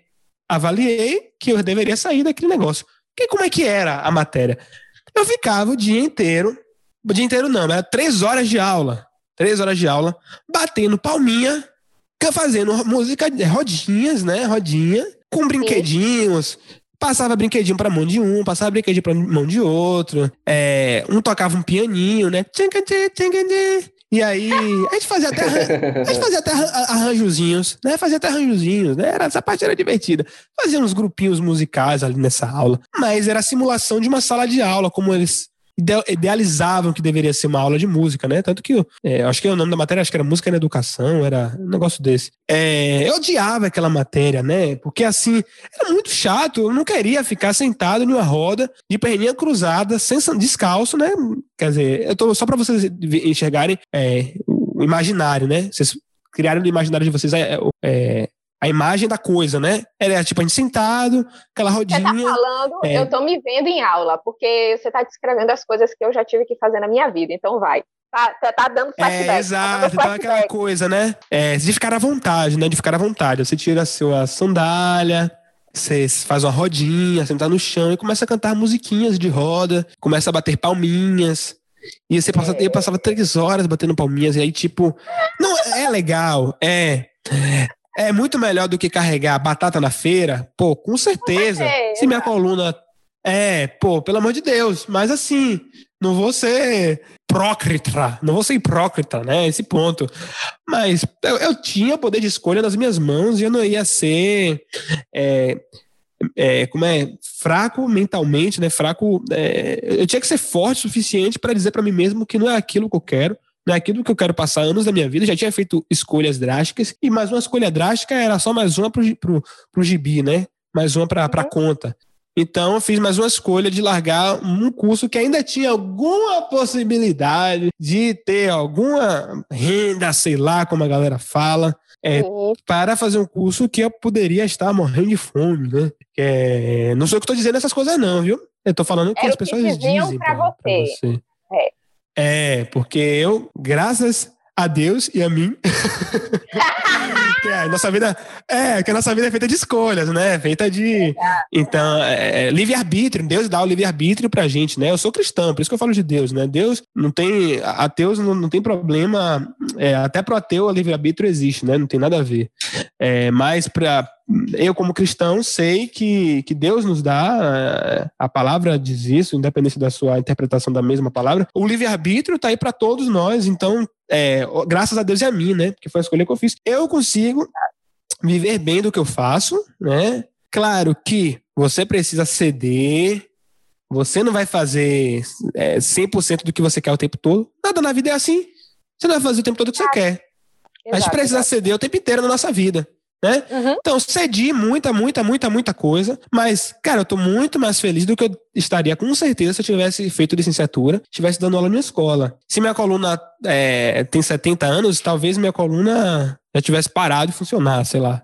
Né porque estresse também dá problemas, né? De, de, todos os tipos, né? Então, estaria extremamente estressado como andava naquela época. Então, fiz o meu vestibular interno, troquei para composição, né? E aí, volta, amarrando tudo, né? Todo esse negócio todo. Voltando à pergunta de Calhau, prim... quando eu fiz a minha, minha meu, meu, teste de vestibular, é... quando eu fiz meu teste de vestibular para licenciatura, é, a prova foi muito simples. Eu precisei tocar uma música no violão, em algum instrumento. Precisei fazer alguma leitura à primeira vista, né? Botava uma partitura na minha frente, eu li e o que estava escrito. É, e aí li e tal. Eles mandaram tocar uma música qualquer toquei, pediram pra eu tocar uma música de roda, né? Você vê que desde o do, do vestibular já tinha essa coisa. É, me pediram pra tocar uma música de roda, tipo, atirei o pau no gato. Acho que foi atirei o pau no gato que eles pediram. Eles disseram qual era a música. Acho que foi atirei o pau no gato. Depois eles me pediram pra harmonizar me tirei o pau no gato com diferentes acordes, né? Não usar os mesmos acordes, mas utilizar outros, né? Que aí eles conseguem identificar se você entende relativo, né? Graus relativos, é, é, é, é dominante, etc. Essas coisas. Então, é, eu eu sempre que fui um cara da prática e, e de tocar é, super influenciado pela música instrumental, é, isso não foi nem um pouco de dificuldade para mim. Eu enchi, na verdade, de acorde, né? Cada, cada frase botava um é, acorde. Botava né? diferente. Eu, eu tô quase escutando é, a música, é diferente. escrever. É, mas que é diferente que, assim, é, é, são habilidades, né? São habilidades, porque em contrapartida, minha leitura foi não foi tão boa. Inclusive, eu já tive um episódio da minha vida que eu fui completamente sabotado pela minha leitura, né? Então, minha Sim. leitura não é boa, porque a leitura é de um cara que toca na rua, né? O cara que toca com os brothers, é o cara que depois foi fazer basinho, depois foi tocar em bandas, mas que não precisava ler partitura nunca, né? Então, minha leitura não foi boa, mas passei. Depois eu troquei pra composição, né? Aí, em composição, eu precisava levar uma música, levei uma música, levei três músicas minhas, eu acho, que, acho que tem que levar uma só, não. Eu lembro que na época eu levei três músicas minhas, todas na partitura, depois que tinha que explicar é, a música, eles faziam uma série de perguntas sobre a música, é, aquelas perguntas que às vezes você nem sabia, que coisas que, que tinha na sua você nem sabia que tinha, mas eles observam, né, percebem, e perguntam. E aí, aí pronto, aí você dá uma, tenta responder né, as perguntas. Precisei fazer uma análise, né? Me pediram para fazer uma análise harmônica de um. escrever uma coisa assim no quadro. Eu fiz análise harmônica, fui bem, né? E passei, é. fiz o vestibular interno para composição, troquei para composição e aqui estou eu, né? É isso. Aí, tá é, essa foi minha prova de vestibular e muitas outras coisas que aconteceram no entorno. Uma coisa interessante que ele falou, né? Que ele, Sim. dentro da área de música, é, existem vários cursos que você pode fazer. E é, você optou por um que você não gosta ainda por influência externa. Você escolheu que, teoricamente, você teria retorno financeiro, porque o mercado de composição aqui não seria tão viável. Então, repare que, mesmo Sim. você optando por uma coisa que você queria, você ainda teve influência externa para optar é, por licenciatura. E isso é interessante. É.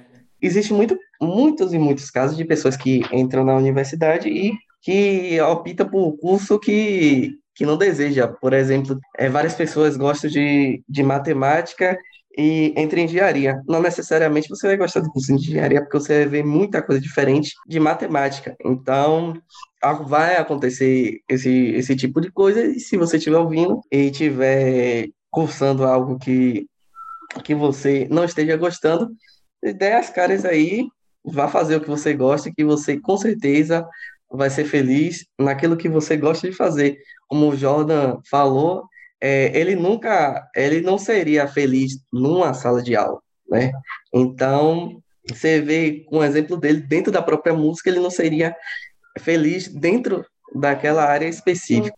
Dentro do que você falou, eu sempre gostei muito de arte de várias formas, mas eu sempre desenhei muito, porque, como eu disse, é mais fácil. Você dá um papel, um lápis, eu tô lá fazendo arte. Eu, por acaso, já fiz uns três desenhos aqui enquanto a gente está conversando. Mas, quando eu estava na escola, o povo não falava, Bia, vá fazer artes plásticas. Falava, Bia, vá fazer arquitetura. Porque, na cabeça das pessoas, arquitetura dá dinheiro, artes plásticas não.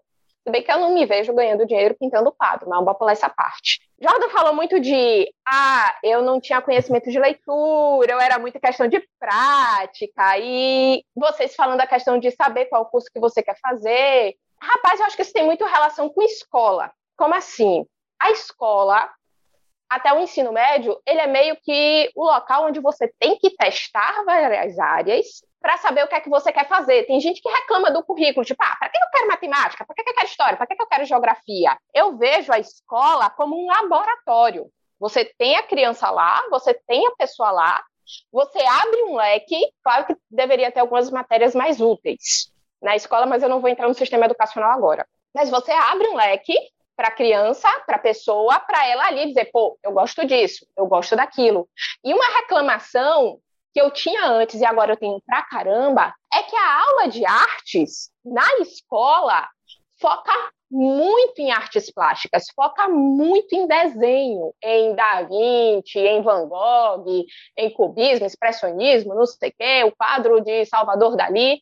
Não tenho reclamações, por acaso, porque eu gosto, mas a arte não se resume a isso. Você tem várias áreas, você tem música, você tem teatro, você tem dança, e que são completamente esquecidas que não ou é uma nota de rodapé em uma aula que você vê uma vez ou outra, ou simplesmente não falam. Eu não lembro de ter muita aula de teatro só para falar que o teatro nasceu na Grécia, e olha lá.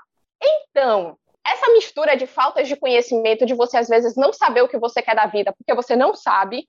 Por que, é que as pessoas acham que não dá dinheiro? Porque elas não conhecem, porque elas não estão no meio. Você só sabe como é que funciona quando você está lá dentro, querendo ou não. É assim que a gente sabe que as coisas andam, que as coisas funcionam. Essa questão de educação em música, de como está feito na escola, que você mesmo falou que não faz muito bem, de que a gente é defasado. Ou você está numa família, num grupo em que você tem pessoas que vão investir nisso, você desde criança, você não tem conhecimento nenhum.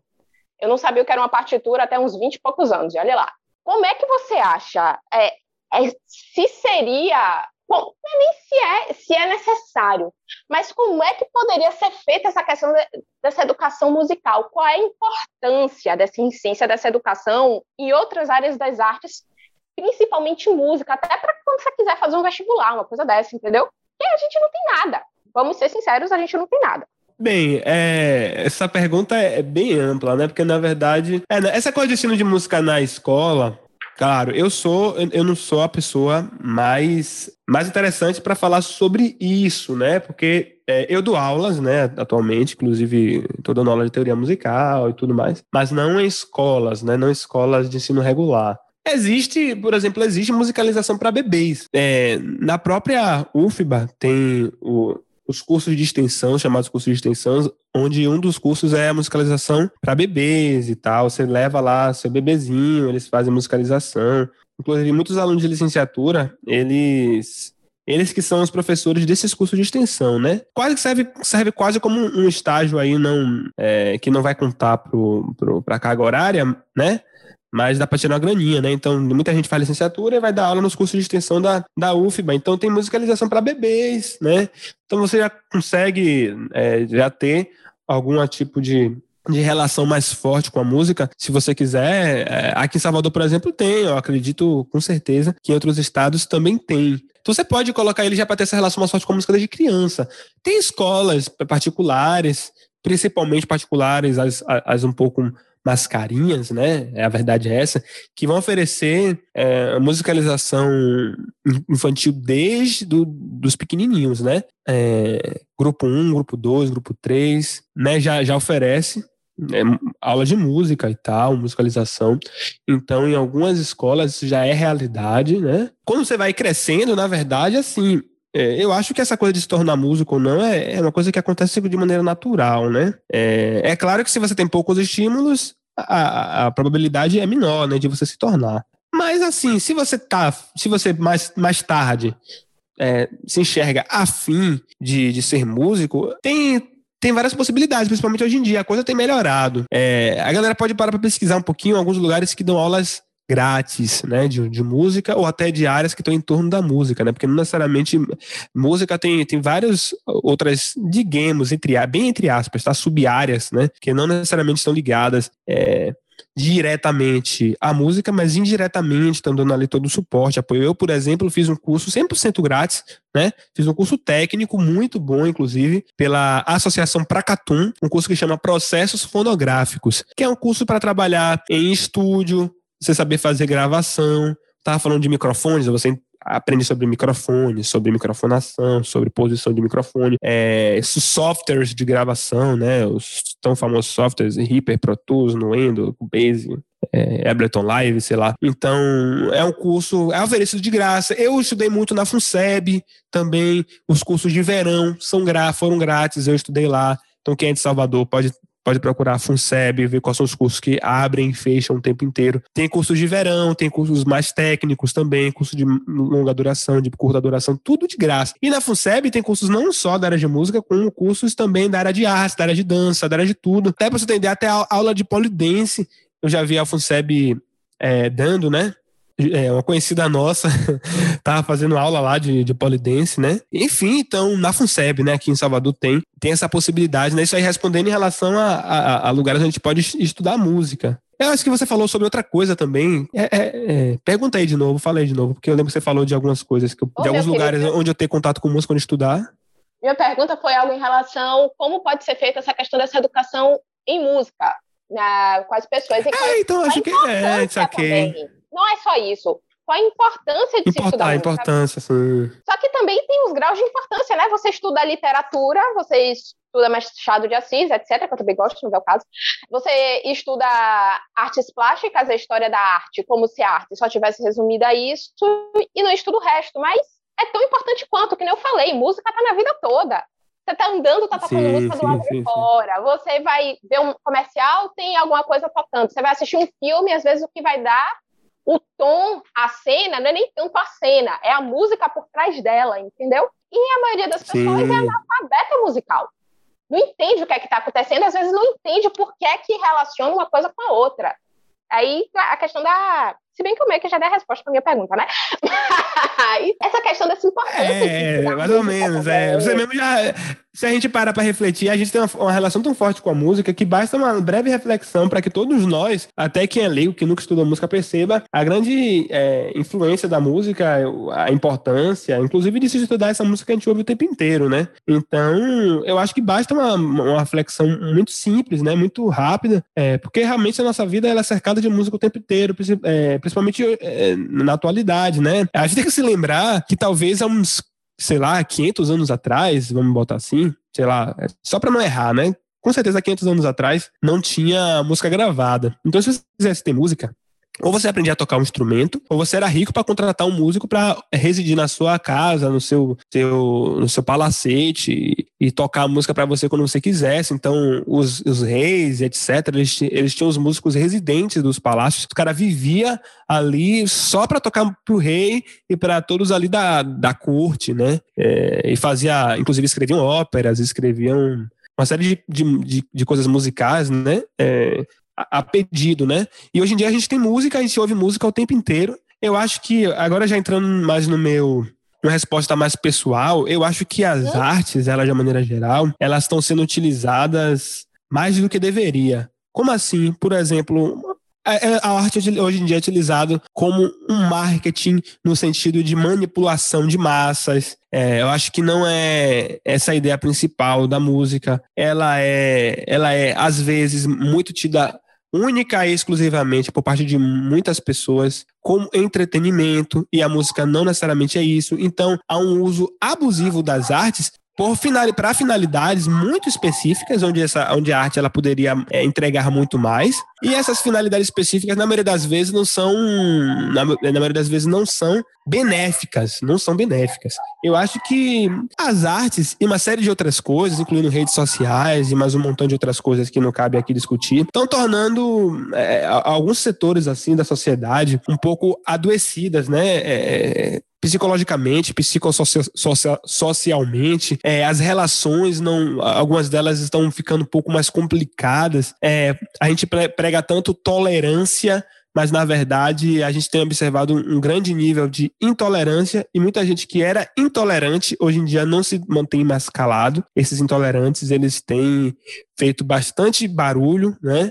E eu acho que as artes, assim como todas as outras coisas, redes sociais, etc., têm é, ajudado negativamente a gente desconstruir é, algumas coisas positivas que a gente demorou muito para construir, né? Então, é, assim, essa, essa, isso tem a ver com a importância das artes, porque a arte ela tem um poder de comunicação. A arte, é, ela consegue, na minha opinião, comunicar, e eu não sou o único a compartilhar dessa opinião. É, a arte consegue comunicar algo que muitas vezes as palavras, muitas vezes, não digo todas, mas muitas vezes as palavras não conseguem comunicar. É, tem, inclusive, alguns estudos falam que uma porcentagem enorme do que da nossa, é, da nossa comunicação, é, por exemplo, estou aqui conversando com vocês.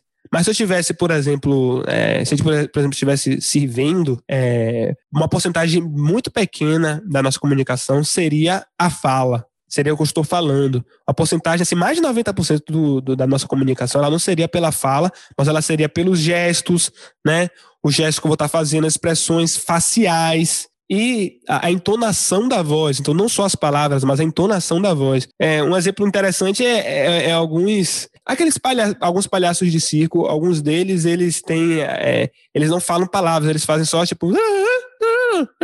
Só esses ruidozinhos, né? E é engraçado que a gente assiste esses, esses espetáculos, assim, né, de palhaço e tal, que não, não, não falam as palavras, mas fazem só esse, esse ruído, né, digamos assim, a gente consegue meio que subentender o que eles estão querendo, que eles querendo dizer.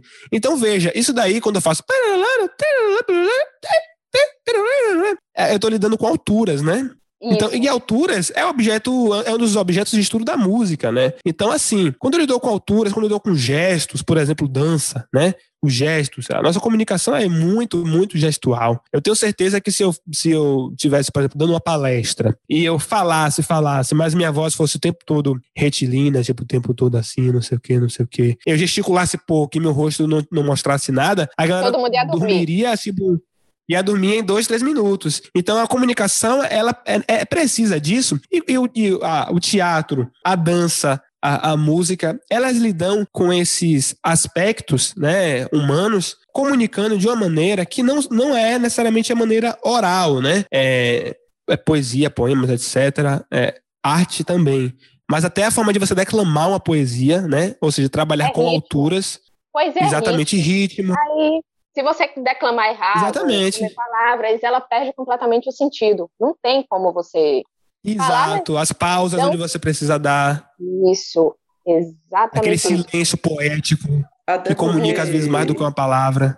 Até porque poesia e música nascem juntas, era uma coisa só. Aí depois que houve a separação. Mas em, em, poesia a gente tem, tem ritmo, tem estrofe, tem a rima, tem a entonação da voz, então as duas eram juntas e depois se separaram. Né? A arte tem um papel de comunicativo. Eu fiz, eu fiz um período de teatro e em um desses períodos eu fiz um, um personagem que não tinha nenhuma fala. Então eu pintei meu rosto todo de branco, é, passei lápis de olho e batom, né? Porque tinha que era totalmente pelas expressões.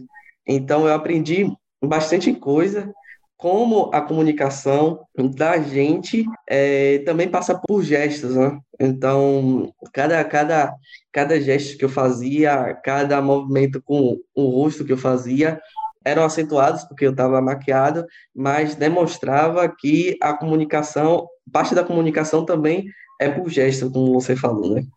Entender é, se, se a gente for ver pelo que tem os, os estudos aí, é uma porcentagem bem maior do que o, o, o que a gente está comunicando aqui oralmente. É tipo, mais de 90% não é, não é as palavras que você fala. E isso, é, isso é muito forte, né?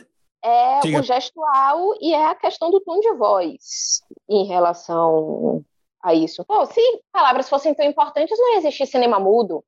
Não ia ter um Charlie Chaplin é, da vida. Né? Pois. Sim. Porque você entende tudo e não tem uma palavra ali escrita, entendeu? A gente, arte, para mim, entender arte é você entender. Arte e entendimento são quase sinônimos. Quando você vai para o humano, porque é a forma que a gente tem de se expressar, que pode ser calculada, pode ser calculada, você pode manipular, tem a parte lógica por trás da arte. Se você souber o que você quer que o outro sinta, você sabe como fazer isso acontecer. Eu acho que entra um pouco no que você falou da, das mídias, redes sociais, como a arte está sendo Sim, é, porque justamente pelo poder que ela tem, né, de, de, de comunicar diretamente com, com, com afetivo, com emocional, às vezes a palavra ela tem essa dificuldade. A música, ela é certeira, né? ela vai direto no emocional. E aí ela, a gente tem usado às vezes isso de uma maneira é, a ganho próprio, né? Muitas vezes e emocionando as pessoas para o seu ganho pessoal, para o seu ganho próprio, para ganhar like, para fazer é, 6 em 30, 6 em 7. é o que está na moda agora, né? O marketing digital. Mas e, e não é só válido para música, é válido para as formas de artes em si. Às vezes você vai falar uma coisa, você muda a sua expressão, você muda seu tom de voz, e aí você dá uma mensagem ali por trás, e se a pessoa que está vendo não tiver habilidade para ler o que está acontecendo, ela cai naquilo e vai. Você pode fazer tanta coisa se você tiver o conhecimento para fazer. Você consegue comunicar tanta coisa se você tiver o conhecimento para conseguir ler o que está acontecendo. Não só as palavras, que é o que todo mundo sabe ler, mas todo o mecanismo por trás. Por que, que a roupa é X? Que aí entra na, na, no questão de figurino, que aí é mais nosso coleguinha ali que fez teatro. Por que, que o cabelo está mais bagunçado? Porque tem mais maquiagem? Por que tem menos maquiagem? Por que, que o tom de voz está mais alto? Por que está mais baixo? Por que dá ênfase ali e aqui? E essa musiquinha de fundo? Por que, que a musiquinha tá assim, não assado? é tanta coisa para se ver por trás que você só entende se você estuda arte. Não vai ser história, não vai ser geografia, não vai ser isso que vai te ensinar a ter o leque necessário para você fazer a leitura correta do que está acontecendo. Para você entender, você tem que estudar arte. Aí você entende. Pegando o que ela estava falando, eu acho que é interessante gente fazer um, um, para a galera que está ouvindo, né, que, que quer se certificar, digamos assim, é, do, do, poder, né, que é a música, né, especificamente a música, porque eu sou músico, mas é claro, todas as artes têm, né, é, o poder da, que a música pode ter. Tem um exercício que a gente pode fazer e que inclusive tem alguns já prontos na, no próprio YouTube, né, quem quiser já pegar algum desses prontos é legal. Tem, não sei se vocês dois já, já, já viram, né? Tem alguns vídeos no YouTube que eles pegam uma cena muito, muito, muito, uma cena muito específica, tipo um casal se beijando. Ah, e aí eles botam vi, diferentes vi. trilhas isso é sonoras. É né? Isso é muito bom. É, isso, isso, é legal, porque você, por exemplo, o casal tá se beijando, né? E de repente você ouve.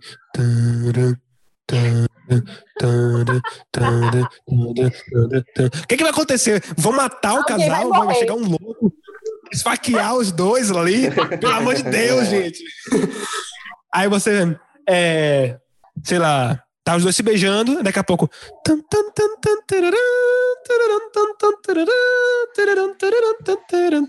Tipo, o cara já se beijando. O que é que tá acontecendo aí? É, tipo, já, já ficou a cena meio que passível de interpretação, né? É diferente do, que é uma coisa mais tipo medo. É diferente de botar o.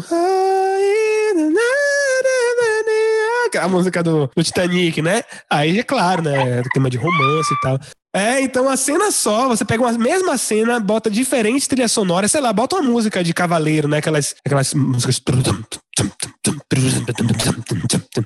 Bota essa cena enquanto o casal se beija. Aí você vai ficar tipo, porra, nada a ver. Ou então, tipo, você vai começar a imaginar um monte de coisa na sua mente que, tipo, a, a, o casal se beijando vai ser a última das coisas que você vai, vai dar importância, né? Essa música, a música de cavaleiro, né? A cena de um casal se beijando é tipo. What the fuck, né? Como assim? Então, é, é tipo um exercício muito legal. E aí, e falando outra coisa também, só rapidamente, uma coisa que, que, que, na minha opinião, minha opinião, pode ser que seja mais urgente até do que música, o estudo de música nas escolas, é o acesso à, à música. É, porque assim, tudo bem, entender arte vai levar a gente a um nível de compreensão maior, etc. Mas assim, é, a prática ela vem antes da teoria, né? Primeiro, é, não, não é, na minha opinião, não é como o que vem primeiro ovo a galinha, não é essa a questão. A prática vem primeiro. Se, se a gente teoriza a música, por exemplo, é porque já se fazia alguma forma musical antes, teorizou-se isso e tornou-se prática como terceira consequência, né? Você utilizou o que você teorizou para fazer mais música, né? Uma música já estudada, já pautada a partir de conceitos teóricos e etc. Então, assim, eu acho que o acesso, às vezes, é, o, é, é, é, a primeira coisa que a gente deveria, o acesso às artes é a primeira coisa que a gente deveria sanar. É, eu falo a nível Brasil, né? Eu como baiano, sou teropolitano, então falo principalmente de onde eu vivo, né? Mas eu, eu acredito que seja uma coisa, uma verdade Brasil, né? É, o, o, acesso às artes, né? Ué, eu posso dar milhões de exemplos. É, por exemplo, aqui a Neo Gibá, né? Quando surgiu a Neo Gibá, começou a colocar várias crianças a, para aprender instrumento, criou orquestra. E aí o que acontece? Eu vejo tanto, tantos conhecidos mesmo, inclusive, que estavam paulatinamente entrando no mundo do crime e sair dessa através da música, quanto questões é, muito mais específicas assim, de música. Por exemplo, é, uma família que tipo só curtia o pagodão, Nada contra, tudo a favor ao pagodão.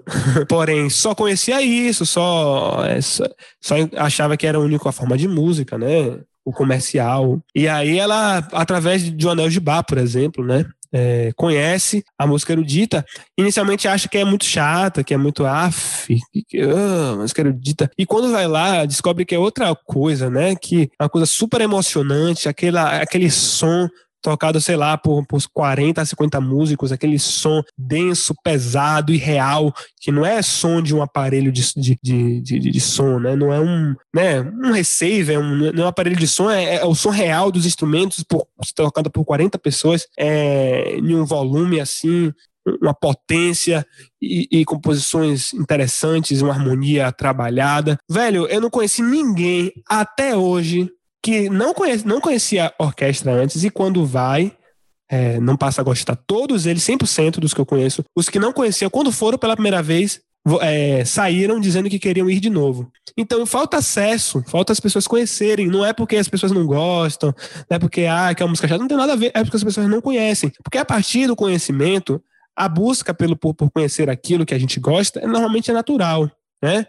Sei lá, é muito natural para um gamer na atualidade, um, desses gamers, né? E pesquisar sobre o jogo que ele joga. Tem muita gente. É, futebol, por exemplo. Eu conheço muita gente que curte futebol e é muito bom em capitais de países, de estados, nome de países, é, localização geográfica. Conhece muito bem isso porque gosta muito de futebol, faz questão de entender tudo que está no entorno do futebol, inclusive de onde tal tá é, jogador nasceu, é, de que país ele veio, é, qual a nacionalidade dele, e aí você conhece um monte de coisa de geografia que a gente às vezes nem na escola aprende. Então, por quê? Acesso a, a, a futebol, ah, porra, a gente não pode reclamar, né? É, mas acesso às artes, música e etc., ainda falta muito. Então, mais do que ensinar música, é fazer com que as pessoas conheçam música, porque está longe ainda de as pessoas conhecerem, entenderem, saberem o poder total, real que a música tem. Não é só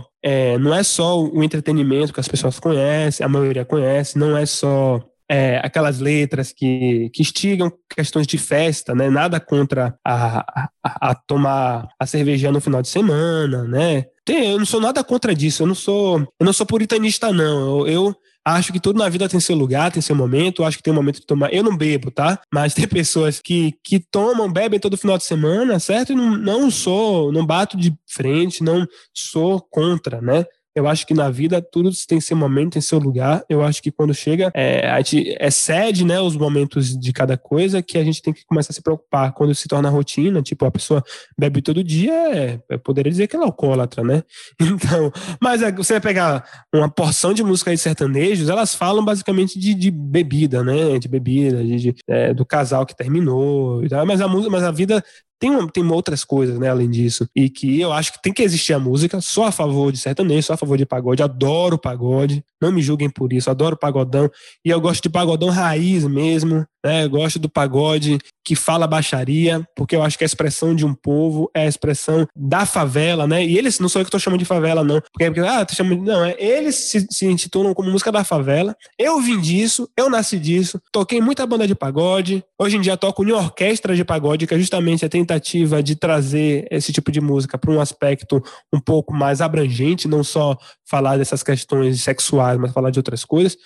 Atualmente sou guitarrista de uma orquestra de pagode, né? Que mistura música erudita, jazz e tal, com é, pagode. Gravei até um podcast essa semana pra, pra Santo Ângelo, que eu até citei a, a Sambone, mas não tem como citar a Sambone, porque eu, antes de ser, de tocar na Sambone, eu já era fã da Sambone. Eu entrei na Sambone de tanto que eu insisti pro maestro para entrar. Eu seguia a Sambone em todos os, os shows, e no final chegava, maestro, me dá uma oportunidade. Ele, ô meu filho, essa oportunidade vai chegar um dia. Chegou um dia que ele me deu a tal da, da oportunidade, eu entrei. Então, não sou, nem, nunca você contra a expressão de uma arte é a expressão de um povo, é a expressão de uma cultura, é a expressão do momento que a gente passa, momento histórico, político, etc. Então, o pagode ele deve existir, mas deve existir o acesso também às pessoas à música erudita, à música de Bach, Mozart, Beethoven, Stravinsky, Shostakovich, Debussy, Ravel, os expressionistas que eu adoro. É, as pessoas devem conhecer isso, deveriam conhecer isso, isso deve deveria ser levado para eles. Então, isso, na minha opinião, é às vezes até não vou dizer que é mais importante, mas é o passo, eu acho que primeiro, depois estudar isso. Então, vamos primeiro criar é, possibilidades de nossa é, nosso povo, né, conhecer música de verdade, né, música de verdade no sentido de conhecer na totalidade, né, é, nesse sentido. É, conhecer a música como totalidade, tudo que a música tem a oferecer e, como consequência disso, a gente vai aplicando música nas escolas, como já está acontecendo, vai ampliando isso, música desde bebê e tal, porque eu não, eu sinceramente não acredito que, essa, que é porque a pessoa estuda música desde pequena que ela vai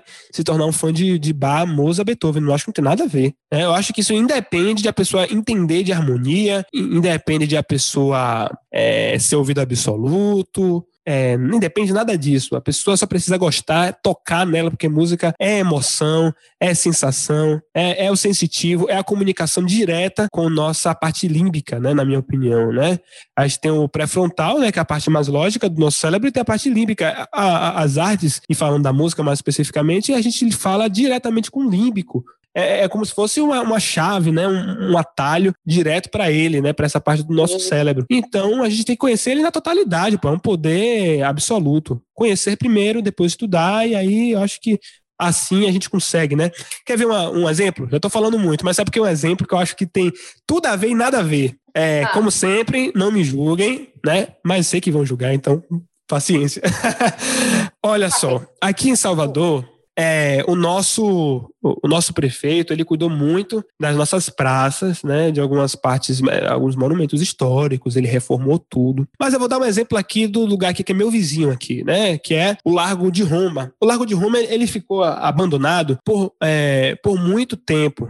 E aí ele reformou né, o, o Largo de Roma, deixou lindo, transformou ali toda aquela parte da Remanduce, né, ergueu um monumento ali de Remanduce, muito bonito. Alguns poucos anos depois, você entra ali, pouco, muito pouco tempo depois, não sei quantos anos tem, tem dois anos, mas tá voltando a ficar como era antes, tipo, é, destruído, destruíram já é, é, os, a, o, a grade que tinha em volta, né, destruíram um monte de coisa ali, né, mas por que que isso aconteceu. Porque não adianta você pegar um, um, monumento histórico, uma praça, etc., e reformar se você não faz, faz com que o seu povo entenda a importância daquilo, o porquê daquilo está sendo construído, o que aquilo ali vai servir para você, educar o seu povo, é, garantir até alguns direitos básicos, assim como educação, é, lazer, etc., são direitos básicos. Eu poderia dizer que dentro do estudo da música, o acesso à música é, é importante. Então, não adianta. Então, assim, não adianta a gente querer colocar música em, em escola, etc., se as pessoas não vivem essa música. É, e isso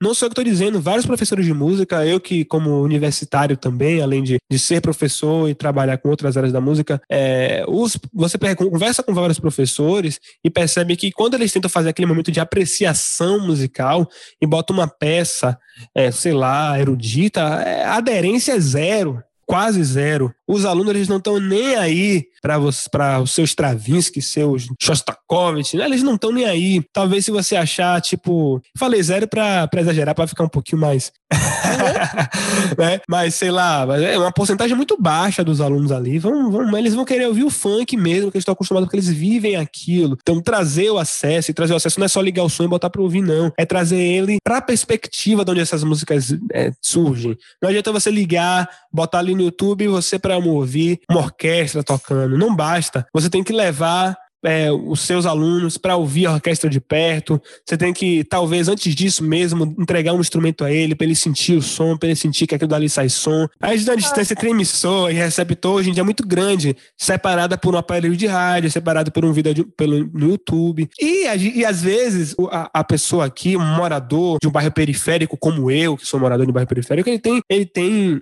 contato direto com um, um, uma festa de pagode, com os paredões, ele tem contato direto com instrumentos de percussão. Eu, como por exemplo, desde os 13 anos já entrei em banda de pagode, já tive contato com instrumento de percussão, de dar um tapa no, na conga, né? Aqueles tapa na conga. É... Inclusive, os meninos lá da rua tiveram banda de pagode, a gente fez, a gente brincou, tudo. Então, acesso a isso, a gente até tem um pouquinho mais, um pouquinho mais, não é muito mais, mas um pouquinho mais. Então, claro, óbvio que uma criança que está vindo ao mundo ainda conhece é, um gato pingado ali de coisa, né? Ele vai gostar do que ele conhece, do que ele ouve, do que é a vivência dele. Ele não tem vivência nenhuma de orquestra, né? Então eu, por que, que eu gosto de outras coisas? Porque eu tive um vizinho que fazia sarau na casa dele, que tocava bolero, tocava choro, tocava isso, tocava aquilo. Meu tio colecionava CDs, então eu fui criando um vínculo é, afetivo com a coisa também, que é muito importante, né? É, e aí, é, há a separação, claro, né? Ele como colecionador de CDs, há, uma, há um, um receptor e um emissor, que no caso é o músico, tá um pouco separado, mas Mas tem toda aquela questão afetiva de eu estar com meu tio, de eu estar crescendo ouvindo aquilo, de eu estar conhecendo, de ele estar me instruindo. Inicialmente você não gosta de algumas coisas, algumas coisas são estranhas, mas você vai lá de novo, ouve de novo. Então, esse contato falta muito, né? Isso, isso na verdade, é uma das minhas principais bandeiras, né? Por isso que às vezes a gente faz um bate-papo grande como esse, e aí me perguntam sobre o mercado de trabalho, não sei o quê. Aí eu fico tipo, ah, tá bom. Eu posso falar sobre várias dessas coisas, mas nada disso muda, sabe? É, tipo, nada disso vai garantir o meu dinheiro no bolso. Se eu tenho dinheiro uhum. no bolso, hoje, hoje em dia, eu não sou rico, né? Mas eu tenho, eu, eu, tipo, o que eu o que eu como hoje é fruto do meu sustento, é porque eu consegui entender que, na verdade, é, não adianta dar é, murro em ponta de faca, como se fala, né? É, uhum. Eu tenho que entender onde eu estou inserido, povo no qual eu estou inserido, e tentar, talvez, se quiser mudar, de dentro para fora, não de fora para dentro. Então, preciso estar tá no meio, preciso estar tá inserido. Eu tenho que estar tá tocando o que a galera entende. Não vai lá nem o que a galera gosta, o que a galera entende, né? Porque ela não vai gostar de uma coisa que ela não entende. É, tá dentro do que a galera entende para a partir daí é colocando uma coisinha a mais, uma coisinha a menos. Você vê que minha música é instrumental, a minha música do Jordan Hohenfeld, como artista de música instrumental, que eu tenho um trabalho instrumental há muito tempo já, porque é um, é um sonho infantil. Então, desde que eu sou pequeno, desde que eu aprendi a tocar guitarra, na minha cabeça já tinha um trabalho instrumental. Desde aquela época, na minha cabeça, na minha cabeça já tinha um trabalho, né? Tanto que eu achava que no ano seguinte, no ano seguinte eu achava, eu achava que eu ia ficar famoso no ano seguinte. Isso nunca aconteceu. Ah, ano que vem eu vou estar famoso, né? Então, mas o meu trabalho instrumental, ele sempre foi muito marcado pela pela essa tentativa de trazer o compreensível para as pessoas. Eu, para você ter, para você ter uma ideia, eu pouco sei tocar música de Steve Vai, de Satriani, eu sei os clássicos talvez, tá um, se me pedirem a palhinha, talvez eu toque algumas melodias dessas mais conhecidas, desses clássicos da música instrumental de guitarra, né, do rock instrumental, do, uhum. é, do Malmsteen, talvez eu saiba uma melodia ou outra, mas eu sempre tentei e do compreensível, né? E ensinando, né? Tipo, fazer aquela conversão do, do português para o inglês, do inglês para sei lá o quê. Né? É claro que é melhor se você já nasce na família poliglota, é diferente, né? Se já nasce na família poliglota, massa. Você já cresce. Criança para aprender línguas é uma maravilha, né? Você já cresce na. Quem foi no meu caso, eu cresci na família poliglota, né? Musicalmente. Mas se você não, não nasceu na família poliglota, que a gente faça pelo menos a conversão do português para inglês, né? E aí, vou fazer uma analogia bem, bem maluca, né? Mas é pra, só pra galera entender que eu acho que a gente tem que mudar de dentro para fora, né? Não adianta ficar, ah, porque eu não trabalho, eu não ganho dinheiro, eu não vou mentir. Eu faço trilha sonora, já fiz trilha sonora, já ganhei dinheiro fazendo trilha sonora, mas se for para parar para falar de quanto eu já ganhei tocando em gig de forró, por exemplo, que eu toquei bastante forró, é, for comparar com o que eu já ganhei fazendo trilha, eu ganhei muito mais ganhando forró, tocando forró, entendeu? É a música do nosso povo, é a música que a galera tem acesso, que a galera entende, gosta, dança, se diverte, ah, e etc. Então, é isso, né? Mais do que aprender é música, é ter acesso à música, né? Saber as diferentes formas e maneiras que a música pode ter as diferentes maneiras que a música pode atingir, nos atingir, né? Ela pode atingir de maneiras muito diversas que as pessoas às vezes não sabem quanto a música ela pode nos atingir. Isso porque não ouvem, né? Não têm acesso, não estão, não fazem parte do meio. É isso. Você falou, eu lembrei da, da, minha experiência com o Neogibá, por assim dizer. Você falou Neogibá, bora falar de Neogibá, não tem problema. É, vamos, vamos, minha adoro vida... Neogibá, sou fã. Também. Eu, antes do Neogibá, tinha o contato com a música como a maioria das pessoas tem, entendeu? As músicas comerciais que passam por aí, aquilo que você vê num filme é uma coisa que, na verdade, eu sempre tive interesse em série, em filme, era pesquisar trilha sonora. Eu escutava, eu, eu sempre tive esse negócio de escutar muito o que estava por trás, de identificar a voz de quem está dublando, se bem que depois eu parei de ver coisa dublada. Hum, de ver a música que está tocando por fundo, e aí depois, pô, essa música é legal. E aí atrás de onde é que veio essa música, a maioria das minhas bandas e cantores e coisas favoritas eu descobri assim, pesquisando trilha sonora de jogo de filme e de série e de qualquer outra coisa. Não é o caso. Mas eu tinha essa relação com a música muito parecida pior com que, a Pior que vem o caso, só, só um parênteses, pior que vem o caso sim, porque é o acesso que você teve, né? Entrando no acesso aí. Você teve Exato. acesso através de trilha, jogos, etc. Foi isso que você conheceu, isso que você gostou, pesquisou. Só que aí vem o porém. Eu nunca tinha realmente tido contato com música ao vivo e música erudita. Tem a questão, óbvio, de trilhas sonoras que às vezes apelam porque não tem copyright? Tem. Mas nunca tinha parado realmente para estudar para poder ver. Até que eu passei no Neogibá, que foi uma louca que eu dei, então lá entrei no coro. Eu lembro a sensação que eu tive a primeira vez que eu sentei com o coro e que a gente cantou uma música, todas as vozes juntas. Foi algo de outro mundo. Eu nunca senti uma coisa naquele nível na minha vida. E quando ensaiou pela primeira vez com a orquestra, a quantidade de som que você produz, quantidade de som que você recebe, é quase uma experiência extrasensorial. Eu não sei explicar. É outro nível, é outra. Não é a mesma coisa que você pegar seu foninho e escutar sua música passada numa rádio ou numa coisa assim. Não é a mesma coisa de você estar tá numa festa, pegar, botar um DJ que tá aquele som saindo da caixa de som. O som é diferente. Não é só o que você escuta, é o que você sente. Você sente o som por dentro também. É... Você sente a energia, né? A energia da coisa, não é só música. Mas, querendo ou não, a primeira coisa que você sente é realmente estranhamento, porque você não está acostumado àquela sensação, você não está acostumado a escutar uma música e sentir nesse nível que você sente quando você está no meio de uma orquestra, ou quando você está com um coro, ou quando você vê aquele negócio ao vivo na sua frente, com a pessoa fazendo a interpretação na sua frente do que é que está acontecendo. Eu lembrei até da letra, na verdade, de uma música. Eu, não, eu nunca lembro o nome da música, que é de Caetano Veloso, é que Narciso acha feio que não é espelho. Que por ser diferente, não é porque é errado, não é porque é porque você nunca teve exposição àquilo, você fica, o que é que está acontecendo? O que é que está acontecendo na minha cabeça? O que é que está acontecendo comigo? Só que você só tem isso se você conhece, se você convive. Por que, que a gente não tem acesso a isso? Por que, que eu não conhecia isso antes? É uma coisa que ficou na minha cabeça durante muito tempo. E aí vem a questão: existe essa questão de elitismo musical? Tipo, essa música aqui é música de verdade, isso aqui não é música, então só quem tem acesso a isso aqui é quem é da não sei o que de tantantã, e vocês, pobre ralé, não vai ter a questão disso. Isso é música de verdade e isso não é se existe isso e como é essa relação com esse elitismo. Eita, essa, essa pergunta é complicada, viu? É, muitas, muitas teorias conspiracionais aí envolvidas, né? Se existe um elitismo, se não existe um elitismo. Não sei se eu consigo responder isso, né? Talvez eu. Não sei. Não, não sei se eu tenho a capacidade. Não sei, não sei se alguém vivo tem a capacidade de responder isso para você. Se isso é elitismo, se não é.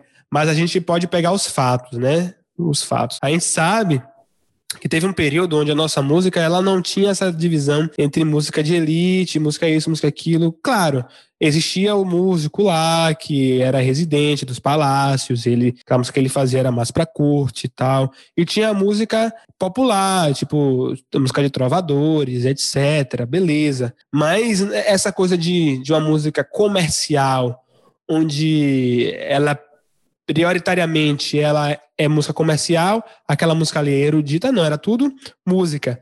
O que diferia era a prática. Como eu, que é a forma que eu defino, inclusive. Não faço, não vejo maior sentido você ir tomar uma cerveja ouvindo, quer dizer, tomar uma cerveja tipo um churrascão tal. Claro, pode fazer sentido para alguns, mas para a maioria não faria sentido, até para os que gostam de música erudita, ouvir é, Furelise enquanto é, come é, churrasco e tomar cerveja. É um pouco difícil de, de, de, de, achar que isso pode funcionar, né? Eu acho que talvez funcione meio mais até o, uma música do Piscirico mesmo, enquanto come um churrasco, você dança tal. É, primeiro que for ali, você não vai conseguir nem dançar, né? Você vai ficar, você vai sentar e chorar, né? Então não é, não é um momento para isso, não é um momento para isso, né? É, então acho que cada música tem seu, tem seu espaço, né? Então não é sobre isso que eu tô falando. Acho que a coisa do, da comercialização, é, o, a capitalização da coisa e, e, a, e, essa coisa de você transformar tudo em marketing, tudo em venda, tudo nisso, eu acho que a, a, isso sim é uma coisa que dá para afirmar, isso é uma coisa que realmente existiu. A música de Haydn, sei lá, era tocada mais pros, para corte, não é porque ah, porque essa música é a música comercial. Não, é porque precisava pagar alguém para ter música. Então quem podia pagar era quem quem tinha dinheiro. Mas depois você tinha, sei lá, mais para frente, um Beethoven da vida, que começou, que foi um dos primeiros a, a ser dono do próprio negócio, né, digamos assim, ele não era contratado de ninguém, ele, ele tinha a reputação que tinha fazendo a música para si próprio. E as pessoas passaram a ter mais acesso a essa música erudita e, e ouvir isso, independente de ser uma música comercializável ou não, né? Porque dinheiro é, existe desde que gente é gente, né? Escambo é uma forma de, de você dar, empregar valor às coisas, né? Então, valores é, pô, não dá pra. É, ser humano é ser humano, é, depois que. Valores é, é aplicado desde que ser humano existe, né? Faz parte da nossa sapiência, né? A gente não vai trocar um pedaço de pedra por, um, por uma carne, porque a carne vai dar o sustento, né? É, a não ser que você queira fazer coisa muito exorbitante com a pedra, mas enfim. É. Que analogia da porra, viu? ah, mas então. É, mas então, é, você depois, quando, quando existe um advento aí da, das tecnologias, é, é, televisão, rádio, né? É, o rádio, por ter um, um, poder muito grande, assim, de levar a música mais longe, para mais pessoas, o que um concerto é, ao vivo nunca faria, né?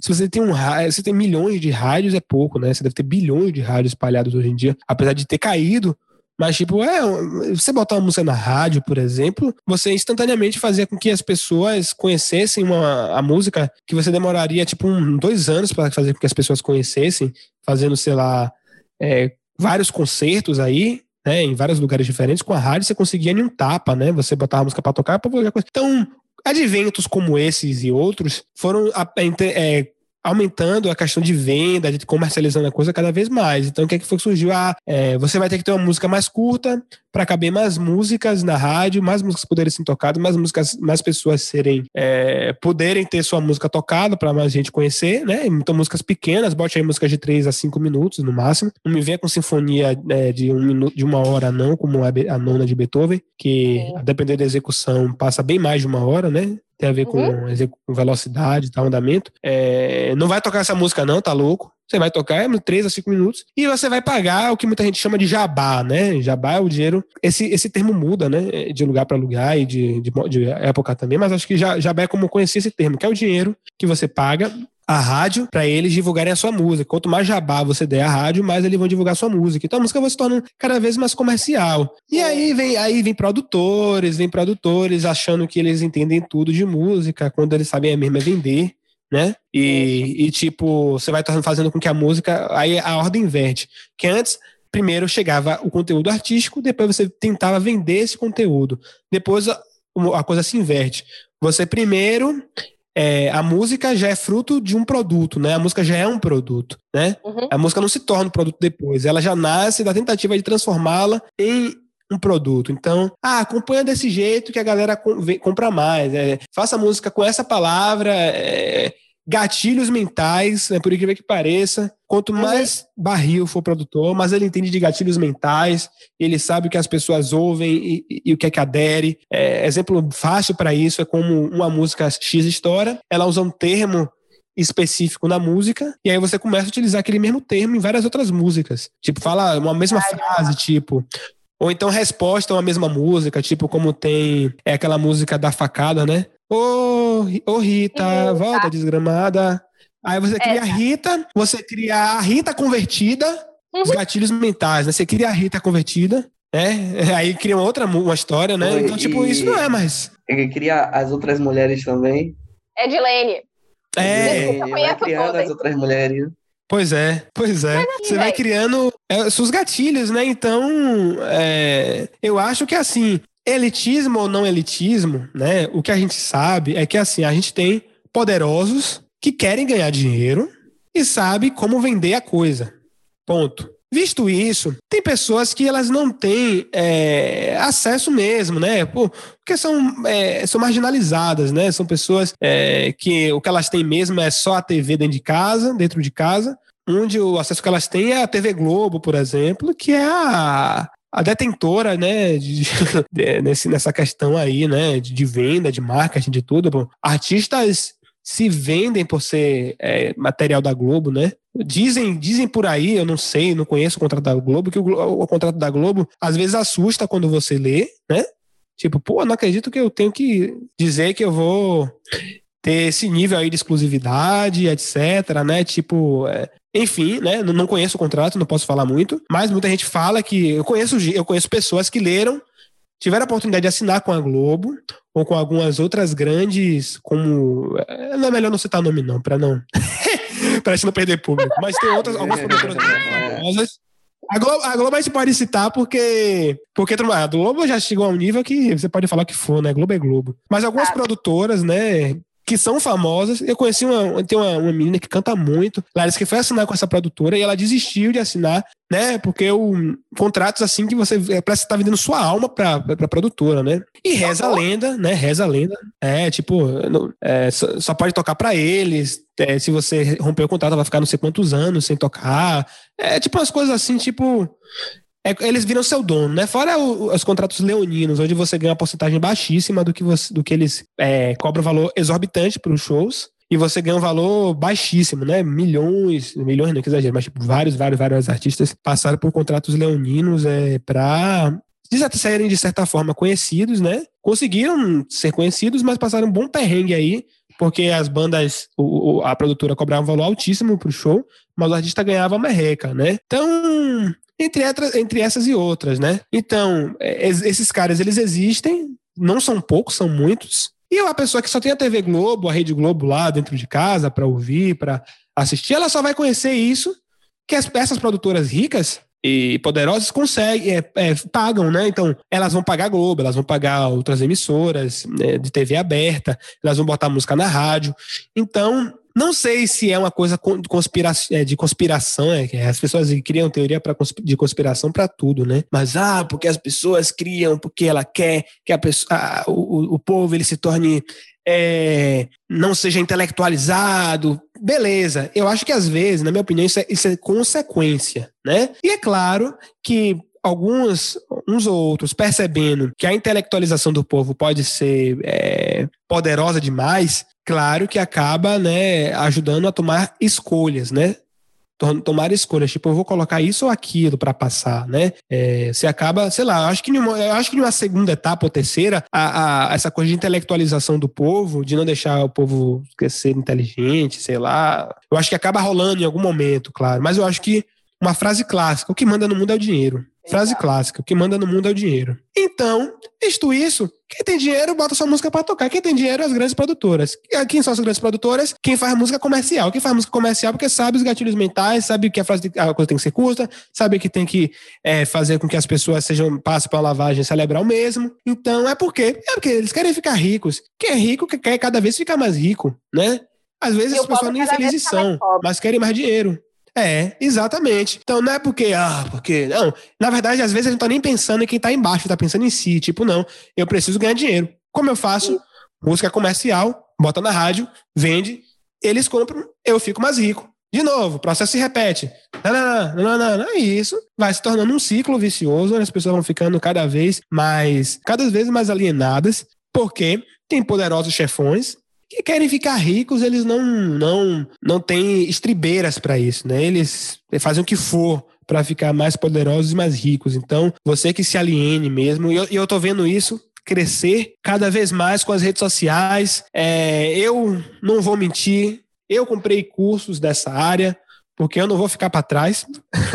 Mas assistindo cursos como esses, a gente percebe o quão é, é, é, maliciosa a coisa, né? Quando é tipo essa coisa de persuasão, você quer persuadir a todo, você cria estratégia de persuasão, você tipo quer entrar na mente da pessoa a todo custo, usa técnicas da psicologia, da psicanálise, da hipnose, da PNL, da técnica de tudo para convencer você a comprar o produto dela. Tipo, é o sei lá, psicomarketing, não sei se posso usar esse termo, mas tipo, a gente chegou no nível de marketing, de, de, de, capitalismo, onde a alienação é o mínimo que você vai fazer, né? Alienar uma pessoa é o mínimo para você ganhar o que você, para você fazer os seus tão sonhados é, 6 em 30, né? Não sei se vocês conhecem esse termo, mas é o termo é, que a galera do marketing digital mais usa, né? Todo mundo quer atingir o 6 em 30, né? Seis dígitos em 30 dias, seis dígitos, em sete dias, seis dígitos, tipo, 100, na casa dos 100 mil reais, né? Uhum. É, consiga aí 100 mil reais vendendo sutiãs em casa, né? Consiga aí sete, 100 mil reais em sete dias vendendo sutiãs em casa. Como? Você vai fazer um curso, né? Que o curso é carérrimo.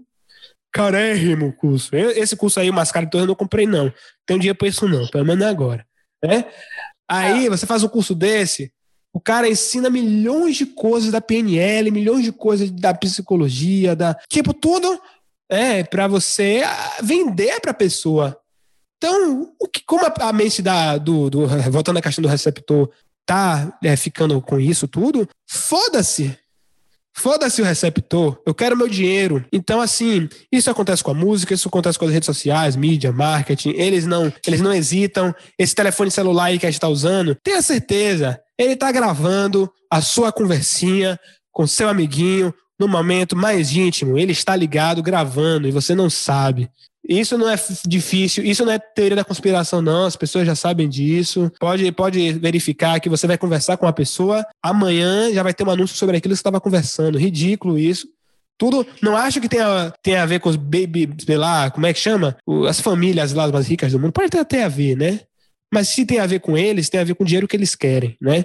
Então é isso. O que rege o mundo é o dinheiro e as pessoas estão cada vez mais sem estribeiras para conseguir essa grana que eles tanto querem, né? É uma doença, né? Eles estão doentes, a gente também. Que triste. Verdade, verdade, verdade.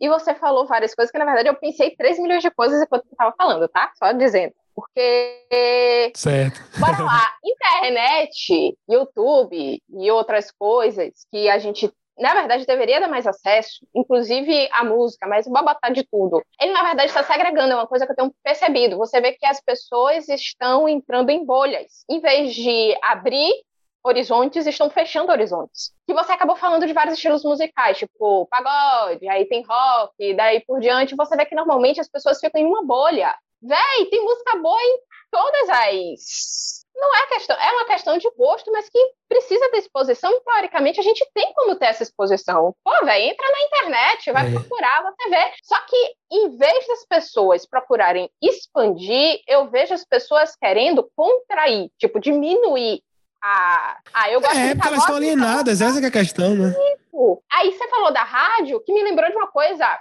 muito massa, bora lá. A rádio, você escolhe barra não escolhe o que é que tá tocando. Então acaba você sendo, se você ligar uma rádio, você vai acabar sendo exposto a músicas que você, por livre e espontânea vontade, talvez não escolhesse, porque é aleatório, entre aspas. Eu tô falando eu como ouvinte, uhum. não quem tá por trás. E às vezes você acaba descobrindo novas formas de música, novas formas de arte, que se você fosse para algo em que você pode escolher, vou dar um exemplo, sei lá, entra no Spotify da vida, você nunca vai entrar em contato com aquela música porque você vai especificamente naquilo que você quer. E às vezes você deixa de experimentar, você deixa de ver coisas que vão expandir o mundo pra caramba. Não é porque você escuta funk que quer dizer que você não vai escutar um, sei lá, um Tchaikovsky da vida. Não é porque você bota seu pagode e sabe todas as mulheres ritas, Edilenes e etc., que quer dizer que você não vai escutar um, um Tom Jobim, um Chico Buarque, um... Entendeu? Por que não? ter essa expansão. A gente tem ferramentas para fazer essa expansão, de você ter acesso a tudo isso, mas o que a gente vê é essa questão que você falou da alienação, de contrair, botar a visão curtinha. O que está na moda continua na moda, continua se propagando, e o que tem de interessante por trás, que às vezes é tão bom quanto, só vai se apagando. E aí fica nessa coisa aí que você vê de intolerância de se eu gosto disso, eu, não, eu gosto daquilo, ou é DC, ou é Marvel, ou é rock, ou é pagode, ou é funk, ou é, sei lá, reggae, rap, sei lá, qualquer coisa, e acho isso terrível. É, mas, tipo assim, é. você falou sobre é, vários estilos de música e uma coisa que a gente, que eu acho que é desconhecimento de muitas pessoas, é que existe uma música erudita brasileira, por exemplo, com o grande expoente Vila Lobos, né? Que ele ficava, ele, sim, sim. teoricamente, ele ficou no, no meio termo, né? Entre utilizar, no meio termo, não. É o, eu acho que é o que você faz, né? Ele pega muita coisa do popular. É. E. Eu sou do time dele. Coisas, e agrega as coisas pro, pro erudito. Então, por exemplo, quais ferramentas você acha que, que deveriam ser usadas para apresentar, por exemplo, a música erudita brasileira.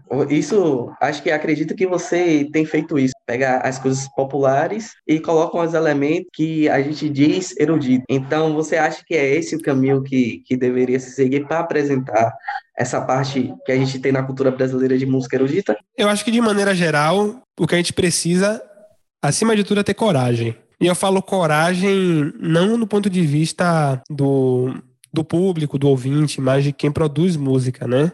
Uma, uma conversa que eu vejo, eu tô cansado de ouvir, porque eu tenho essa bandeira, de fato, eu, eu não arredo o pé dela, de, de levar uma música mais diversificada, uma música mais que, que rompa fronteiras, digamos assim. É, então eu sempre levantei essa bandeira, então eu acabo batendo de frente com muita gente, com muitas. Enfim. E aí é, eu percebo que assim, eu já toquei, inclusive, eu, eu um, um, dos principais motivos de eu ter saído de uma banda recentemente foi essa. É, entre outros, entre outros motivos, claro, né? Mas é, eu, eu fazia os arranjos né, da banda e tal. E os músicos, principalmente, eles já estão tão cheios de armaduras em relação a isso, que se eu boto uma coisa mais é, diferente, uma coisa mais criativa na música, menos usual, né? O músico é o primeiro a achar que não vende. Agora veja, isso que começou dos produtores e empresários, agora tá na boca dos músicos. Isso, eu acho isso muito triste. Os músicos, eles Hoje em dia eles não pensam mais se música é música, eles, eles pensam se a música deles vai vender, né? E, claro, tem que pensar se a música vai vender, mas eu acho que como segunda etapa, não como primeira. Então, eu acho que eu não tinha que, por exemplo, claro, guardar as devidas proporções, porque as pessoas precisam compreender o que eu estou fazendo. E pegando esse exemplo específico, eu acho que não foi o caso. É algumas coisas um pouco diferentes, né? É, que é aquela tentativa de, de, de continuar a linguagem que já é utilizada, uma linguagem de um estilo que todo mundo conhece, mas trazendo algum elemento outro diferente. Mas eu ouvi, muitos ouviram, muitos arranjadores ouviram, muitos arranjadores que estudam a coisa, ouviram dizer que não vai botar não, porque não vende. E hoje em dia, infelizmente, os músicos, até os próprios músicos, estão pensando da mesma forma. Pô, não, isso aqui não vende, pô, isso aqui não, não rola, a galera não vai gostar. A galera não vai gostar. Como é que a galera não vai gostar se ela nem ouviu? Dê a oportunidade primeiro das pessoas ouvirem. Depois você toma essas conclusões. Você não vai morrer se elas não gostarem. Não gostar é consequência, é normal. Ah, não, que... aí o que acontece? Uma, uma esteira de produção com um monte de música tudo parecida, né? A música dura dois, três meses, claro, uma música que é igual a toda não vai durar mais do que dois, três meses. Não, não tem sentido, porque se a música ela tiver algo realmente único, ela vai durar a vida toda, né? Isso. Porque você vai procurar tudo em todas as músicas e não vai encontrar em outras vai encontrar só nela. Então, músicas eternas são músicas que trazem novidade, querendo ou não, trazem coisas que nenhuma outra música tem, né? E talvez isso no, na, na questão da venda não é tão fácil de fazer, é, porque não é o óbvio, né? Mas que se pensa em estratégias. Então, a coisa da música erudita brasileira, eu acho que segue o mesmo viés. Para, eu acho que não só a música erudita brasileira, né? que aí, infelizmente, é, acaba sim se tornando um papo mais elitizado. Por que, que é elitizado? Porque a consequência dessa questão capitalista fez com que só alguns setores que eu posso considerar elitizado conhece uma música erudita e conhece uma música erudita brasileira, né? É um público muito é, que é, eu acho que a elitização da coisa veio é, como consequência, mas que não é. Eu acho que, como eu falei, a questão toda é o dinheiro, né? O dinheiro veio primeiro, produtores querem ganhar dinheiro, empresário quer ganhar dinheiro, etc, etc, etc. Então é isso. É, mas enfim, você falar de divulgação de uma música erudita brasileira ainda talvez seja nem seja o X da questão, né? Porque tem tanta coisa que precisava ser divulgada. A música erudita brasileira é uma coisa, né? Milhões de outras coisas precisavam ser divulgadas, né? É, eu acho que trabalhos, por exemplo, a Negibar, por si só, ela, ela tem, ela, ela tem o seu poder, né? É, parabéns a Ricardo Castro por ter conseguido trazer, expandido o trabalho a, a, a, a esse... É, a esse tamanho que ele tem hoje em dia, né? Pode expandir ainda mais. Mas quando você liga a televisão e vê programas como Esquenta, da, da Rede Globo, que não sei se eu posso considerar pseudocultural aquilo lá, mas quando eles trazem alguém de qualquer uma, qualquer área, eu não sei porque eles não conseguem trazer alguém que realmente tem um mega conhecimento naquilo. Às vezes sim, às vezes eles acertam, tá? Não tô. Porque vai ter um ou outro vai falar, não, eles trouxeram, eles trouxeram não sei quemzinho que falou muito bem sobre isso, eles trouxeram não sei quemzinho que falaram muito bem sobre aquilo, mas eu garanto que o que eu assisti daquele programa, por exemplo, porque é um programa que ele tinha o objetivo de ser cultural, né? Então eu tô falando desse programa que tem o objetivo de ser cultural. O que eles trouxeram para lá não são as pessoas é, que têm um nível de capacitação para falar de determinadas áreas, nem a pau E sabe o que eu acho mais triste? e chega a ser engraçado. Mas a galera da música erudita já tá tão, é, já tão, tão pisada assim, né? Já tá tão magoada que eles nem ligam mais, eu acho. Vai ter um programa desse, assim, desse qualquer aí, é, e aí vai chamar alguém para tocar um violino. Chama não sei quem pra tocar um violino. Parece que eles chamam parente de, de não sei quem. Chama é, parentinho de não sei é, quemzinho é. pra tocar o violinzinho. É, pior que é. Velho, e não toca nem direito, não afina uma nota, às vezes tá até com os paradrapos no violino, que não sabe a posição do. Ah, aqui, vamos mostrar aqui a é. cultura erudita para as pessoas. Velho, como qualquer ser humano vai gostar de música erudita, seja brasileira, seja europeia, seja não sei o que for, uh, norte-americana, jazz, seja o que for. Se você vai trazer um cara que ele nem domina aquilo que ele faz, como, como é uhum.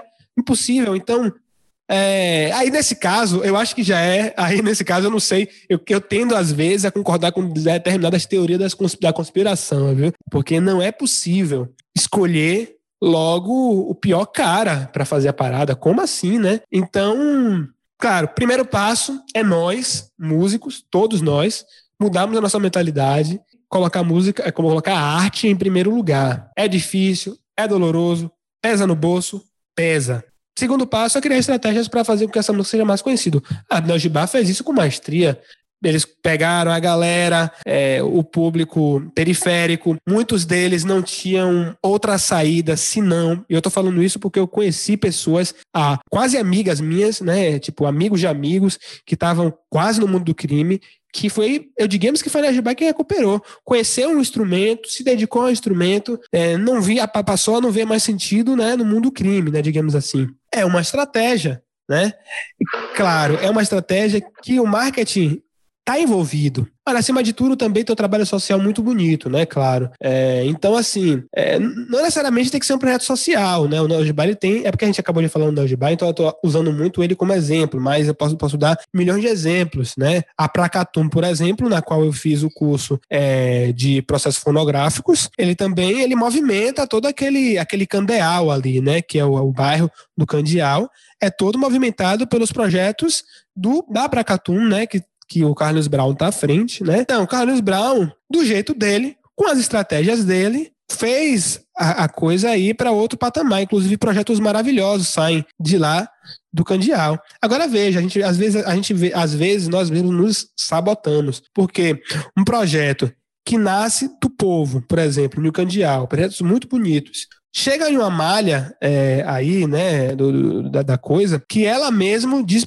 ela mesmo diz para si mesma: isso não vende. Aí, a partir do momento que ela diz que isso não vende, ela desiste de fazer aquilo que ela já fazia, vai fazer qualquer outra coisa, né? Não falo de não falo dentro da música, não falo de trabalhar como como outra coisa, não falo de trabalhar ainda trabalhando como música, né? Decide para outro estilo, decide mudar as ideias e não sei o quê, reformula o trabalho todo para vender. Resultado, na grande maioria das vezes não dá certo, não vende, porque música para venda tem que ter dinheiro. E música que tem dinheiro tem que ter a barganha, né? Tudo. Não dá certo. Ah, o projeto que era lindo, que era maravilhoso, que era genial, acaba. Sendo que às vezes não sabe lidar, não sabe criar estratégias que pelo menos mantenha esse trabalho para o, o, público menor, né? Para um, um, público mais alternativo. Não é o melhor termo, mas a gente diz que é público alternativo, né? Mantenha então o seu trabalho pelo menos público alternativo. Porque você, primeiro, você mudar o que você faz para agradar um ou outro não é, não, não é e nunca foi arte né? E segundo, pensar, botar o dinheiro à frente da coisa, você está se auto-sabotando, porque no final das contas, esses mesmos projetos eles acabam por isso mesmo. Vários, eu, tô, eu passei por várias bandas que eles acabaram, né, querendo fazer o que vende, né, o que vende, e não vendeu foi nada, é porque a, a, a fila tá enorme, muita gente com muito dinheiro para investir no trabalho, muita gente com poder de barganha, poder de influência, né? Eu tô falando de dinheiro o tempo todo, mas influência, você conhecer as pessoas certas, ter influência, tudo isso vai fazer também com que o seu trabalho vá para frente. E, e, não adianta, né? É, eu, com meu trabalhinho de música instrumental, colhi bons frutos. Não sou famoso a nível mundial, as pessoas eu nunca fui para a Rede Globo. Iria sem problema algum, até porque tem a ver com com o que eu acredito, né? Eu acho que eu tenho que estar em todos os espaços, né? Nunca negaria um convite de nenhuma emissora, mas nunca é, nunca toquei no meu trabalho instrumental, né? Já tive emissoras para fazer outros trabalhos, mas meu trabalho instrumental nunca tocou em emissora, eu tenho, velho, pelo menos a reputação né, do público-alvo na qual eu sempre quis atingir, né? Não sou não sou ainda não tenho 100 mil seguidores no, no, Instagram, não tenho. Mas eu sei que todo mundo que me conhece, pelo menos conhece meu trabalho, gosta. Eu não, eu não tentei mudar meu trabalho para uma coisa mais comercial, não me frustrei e por consequência não finalizei o meu trabalho, né? Então, é, o que é que eu quero dizer com isso tudo? Falta coragem de todo mundo, principalmente quem faz arte quem é músico, quem é um produtor, mas que enxerga a arte de outra maneira, né? Falta coragem dessa galera de atacar de outra maneira, conservar a arte, conservar o conteúdo artístico e criar estratégias, principalmente hoje com a internet, né? Poxa, hoje com a internet a gente podia estar fazendo tanta coisa, né? Criar estratégias, em vez de ficar, não, vamos fazer o que vende, né? Isso aí, na verdade, tem, tem sido auto, autossabotagem, né? Seja para a música erudita brasileira, a música erudita isso, a música erudita daquilo. Agora, claro, voltando para a música erudita brasileira, tem muita coisa maravilhosa, né? Guerra Peixe, Camargo Onieri, o Vila Lobos, tão conhecidos. Tem cada coisa mais linda do que a outra, né? A galera não vai conhecer isso nunca se a gente não mudar a nossa postura, né? É isso. Sim, e assim, ó, pelo que você fala, é um tiro no pé em vários sentidos, no sentido que você escolhe o que, é que a pessoa vai gostar antes da pessoa gostar. É como se você tentasse adivinhar coisas que às vezes não tem como, entendeu? É, exato. Tem como, tem como adivinhar mais ou menos, né? Eu acho que tem como adivinhar sim. Tem, tem, como adivinhar, adivinhar porque é isso que os malucos fazem. Não, tem como adivinhar o que é momentâneo, que é o que acaba acontecendo. Mas, pô, velho, tanta música sim, aí sim, que sim, não envelhece, tantas obras que não. Porque tem obras que não envelhecem. Que eu, às vezes, eu comento isso em casa, no sentido de. Pô, se eu tocar aqui, se eu botar um Legião Urbana aqui, ninguém vai fazer, pô, que música velha, desenterrou. Mas se eu pegar, sei lá, música do carnaval de dois anos atrás, é, não vai. pô, Bia, você desenterrou essa música da onde? Tá velha. Tá velha. É. E se você for olhar cronologicamente, a música é bem mais nova do que a que eu estava ouvindo antes, entendeu? Você pode adivinhar o que vai agradar agora, mas não necessariamente você vai adivinhar o que vai agradar não vou dizer eternamente porque é muito tempo, mas por mais tempo, por assim dizer, aquilo que vai ficar. Por, assim por alguns dizer. séculos, por exemplo. Tem é, alguns séculos, um milênio, é... nunca se sabe. Vai que a gente tem música aí de 1021 e tá até agora, mas não é o caso. Mas assim, o que você tá retra... falou aí, que você relatou, ia falar retratou, o que você relatou aí tem muito a ver com a dificuldade. Que você é músico, por ser músico e não comerciante de música, por assim dizer, tem para poder começar. Não só começar, mas ficar numa carreira. Tipo, como não se vender, entre aspas. Porque até um certo ponto, como você mesmo falou, você tem que se vender. Mas para quem está começando agora, como é que faz, pelo amor de Deus, que você entra no lugar, é que nem você falou. Você faz uma música, você vai mostrar, a pessoa faz, não, mas isso não, não vende, isso não sei o quê. Aí você faz uma relativamente boa. Eu tô falando por causa daquela última que eu te mostrei, que eu mostrei para outras pessoas, por assim dizer, que fala, não, tá legal. Mas se você. Aqui você compôs. Isso, aquilo, aquela mesma. Se você isso, isso, sim, isso, sim, se sim. você aquilo, aquilo, aquilo, aí assim talvez fique melhor, aí aqui tá meio dissonante, não vai agradar muito, então talvez se você botar uma coisa Falaram isso, foi? Agradar, foi. Vai ficar mais agradável e tá, tá, tá, e daí vai. Então, para quem está começando, para quem está entrando nisso, como é que, pelo amor de Deus, eu, estou perguntando até de forma pessoal, tá? Como é que faz, aqui em Salvador? Tipo, para onde é que a gente vai? Porque é, é estranho, é muito estranho. para onde é que a gente vai? para a internet. Eu acho que eu acho que a internet, é, o, o que é, do, do veneno a gente faz o antídoto, né? Acho que a internet é, é, é, a porta, né? Atualmente, né? Atualmente. Eu acho que assim eu tenho, não vou mentir, é, um puta medo da internet, né? Ele, ele, o poder dela é muito grande. Aquela coisa que a gente viu no filme Matrix está cada vez mais próximo.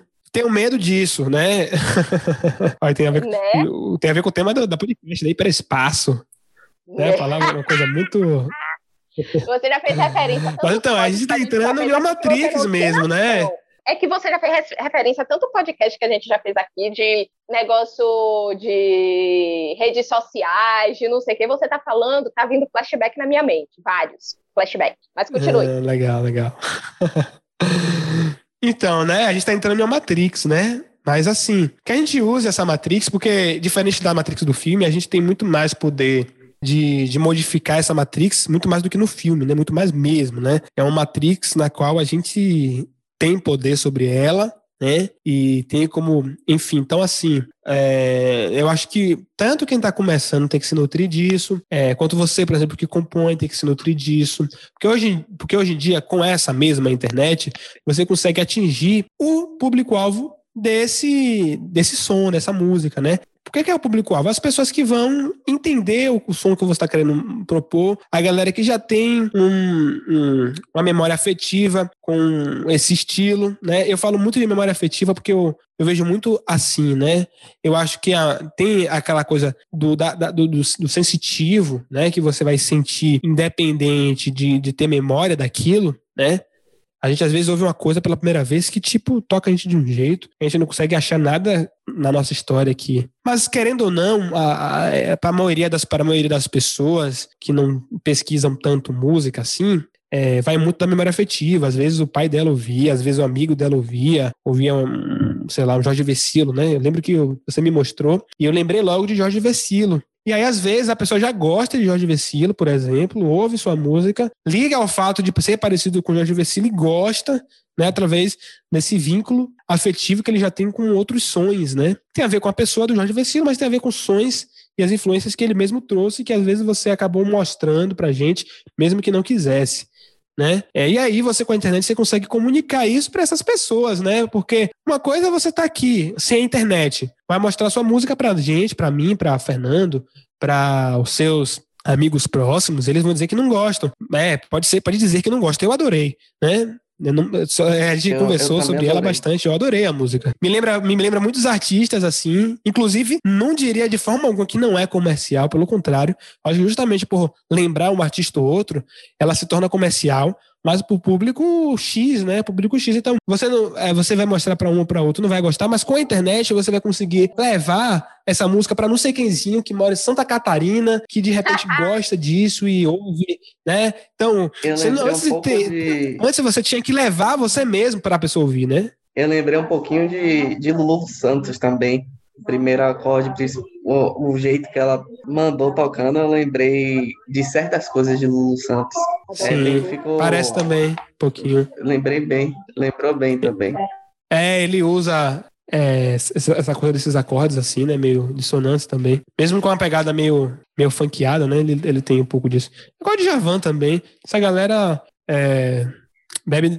Não vou dizer que bebe da mesma fonte, né? Mas. Cruza É um. Cruza muitas coisas. Cruza, boa palavra, exato. Cruza, as coisas cruzam muito, exatamente. Então, você tem a possibilidade de levar, né? Então, assim, falando para quem já faz música e não sabe para onde ir, posta na internet, pô.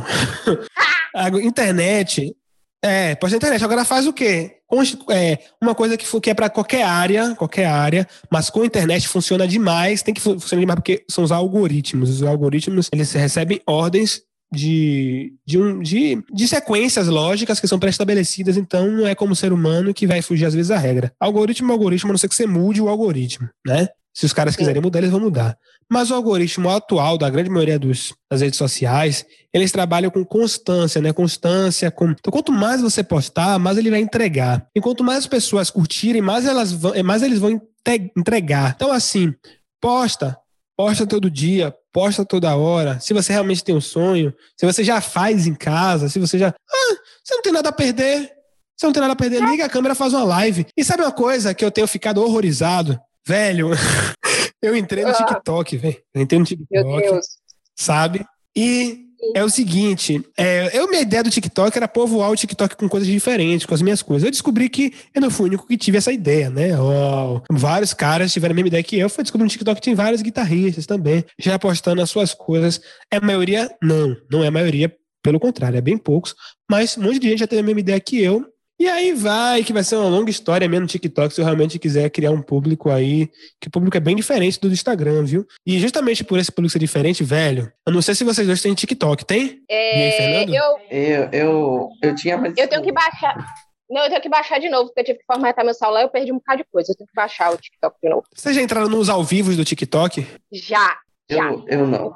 Velho, eu não sei você, mas eu fiquei abismado com tudo que eu vi nas lives do TikTok. Eu fiquei abismado completo, tal, tal. Porque assim, primeiro que nada, Um ou outro. Eu vi um cara montando com um cubo mágico, beleza. Ele montou um cubo mágico gigante. Eu, eu não monto nem o normal, quanto mais um daquele, né? Né? Mas, velho, rolando aquela paradinha ali, não tinha nada, mas nada de verdade, tipo, nada vezes nada. É, não tô criticando o público desse tipo de conteúdo, né? Mas dizer, tem gente que estuda, tem gente que tem um conteúdo artístico que, que compõe, que tá todos os dias lá, fomentando esse tipo de coisa, né? E aí, por exemplo, eu vi uma menina, né? Nem lembro o nome, nem sei se eu quero lembrar. É, que ela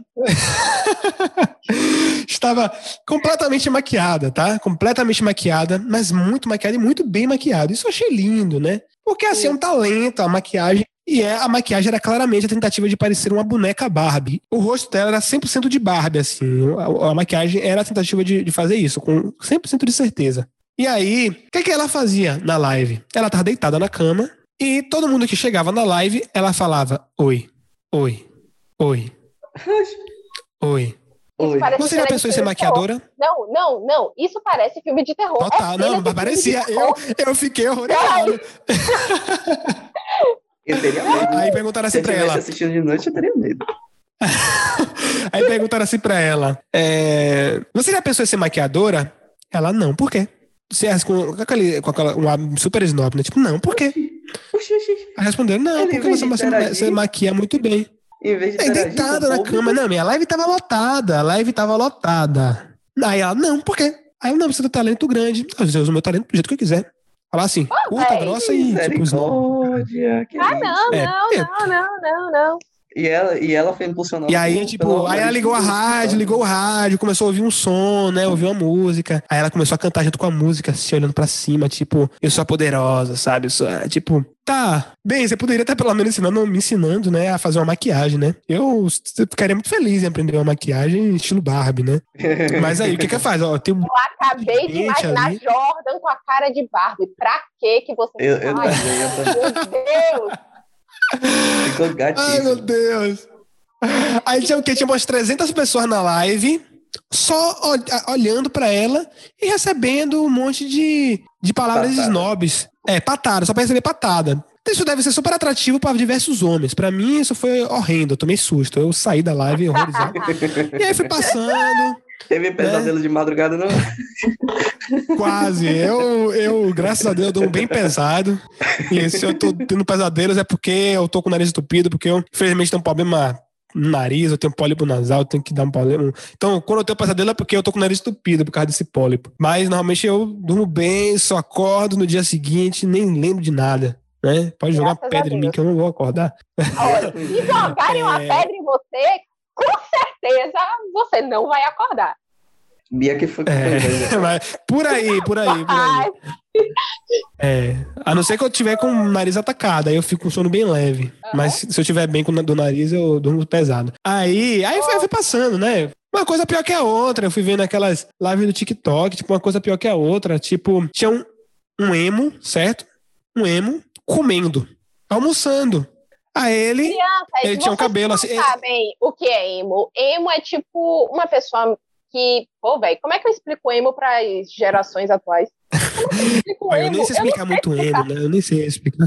Ó, emo vem de emotivo, só- eu imagine, sei lá, Ah, não, sim, desisto, desisto de tentar. Eu também. explicar o que é um. Não, mas é por aí, é por aí.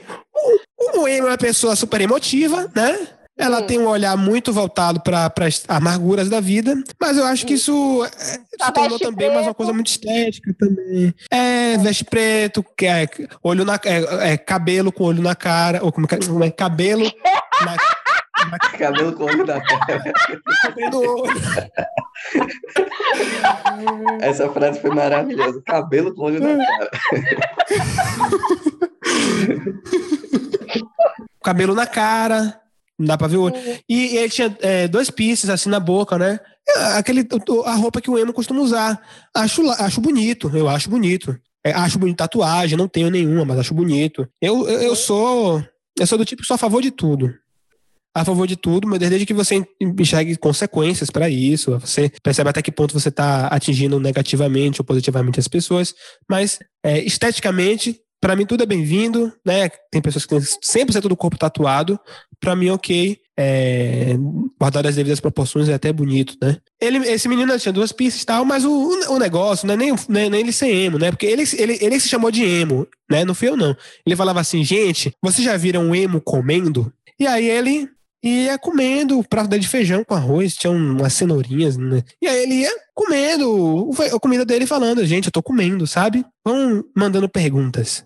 E aí ele comendo, né? Tipo, a live dele era o quê?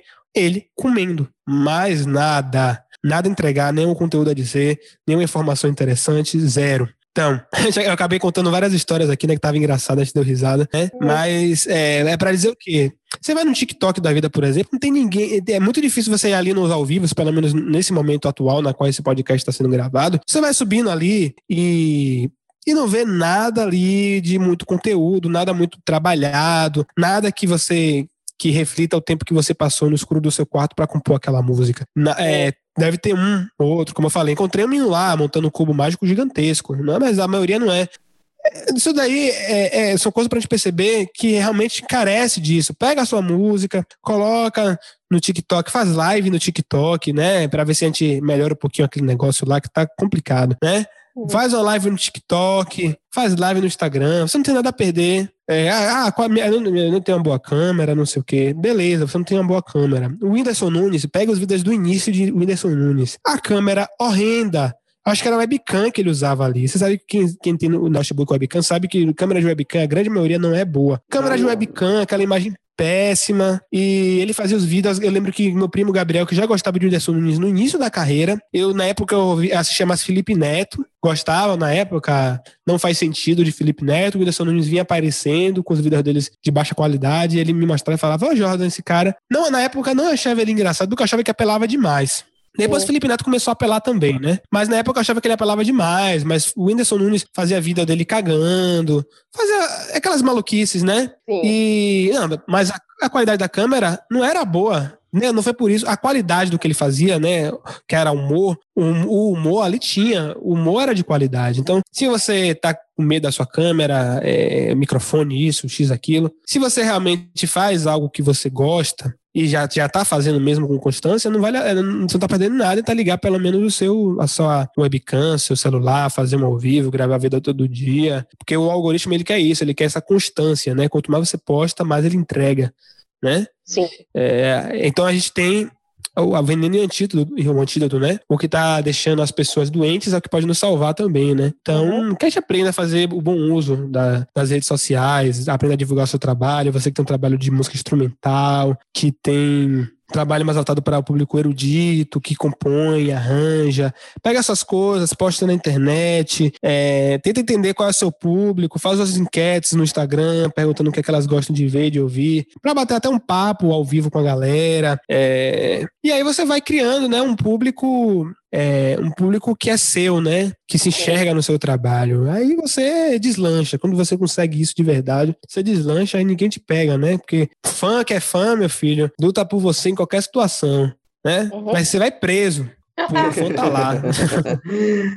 é, na porta do, da, da delegacia, né? Aproveitando Oi. o gancho que você tá falando de, de redes sociais, que, que hoje é uma ferramenta que pode usar para crescer, como você falou de antídoto. É, mas se alguém quiser se profissionalizar em música mesmo, mas ainda está com medo por enfrentar preconceitos, concurso, qualquer área artística tem enfrentado muito preconceito, seja amigos ou, ou família.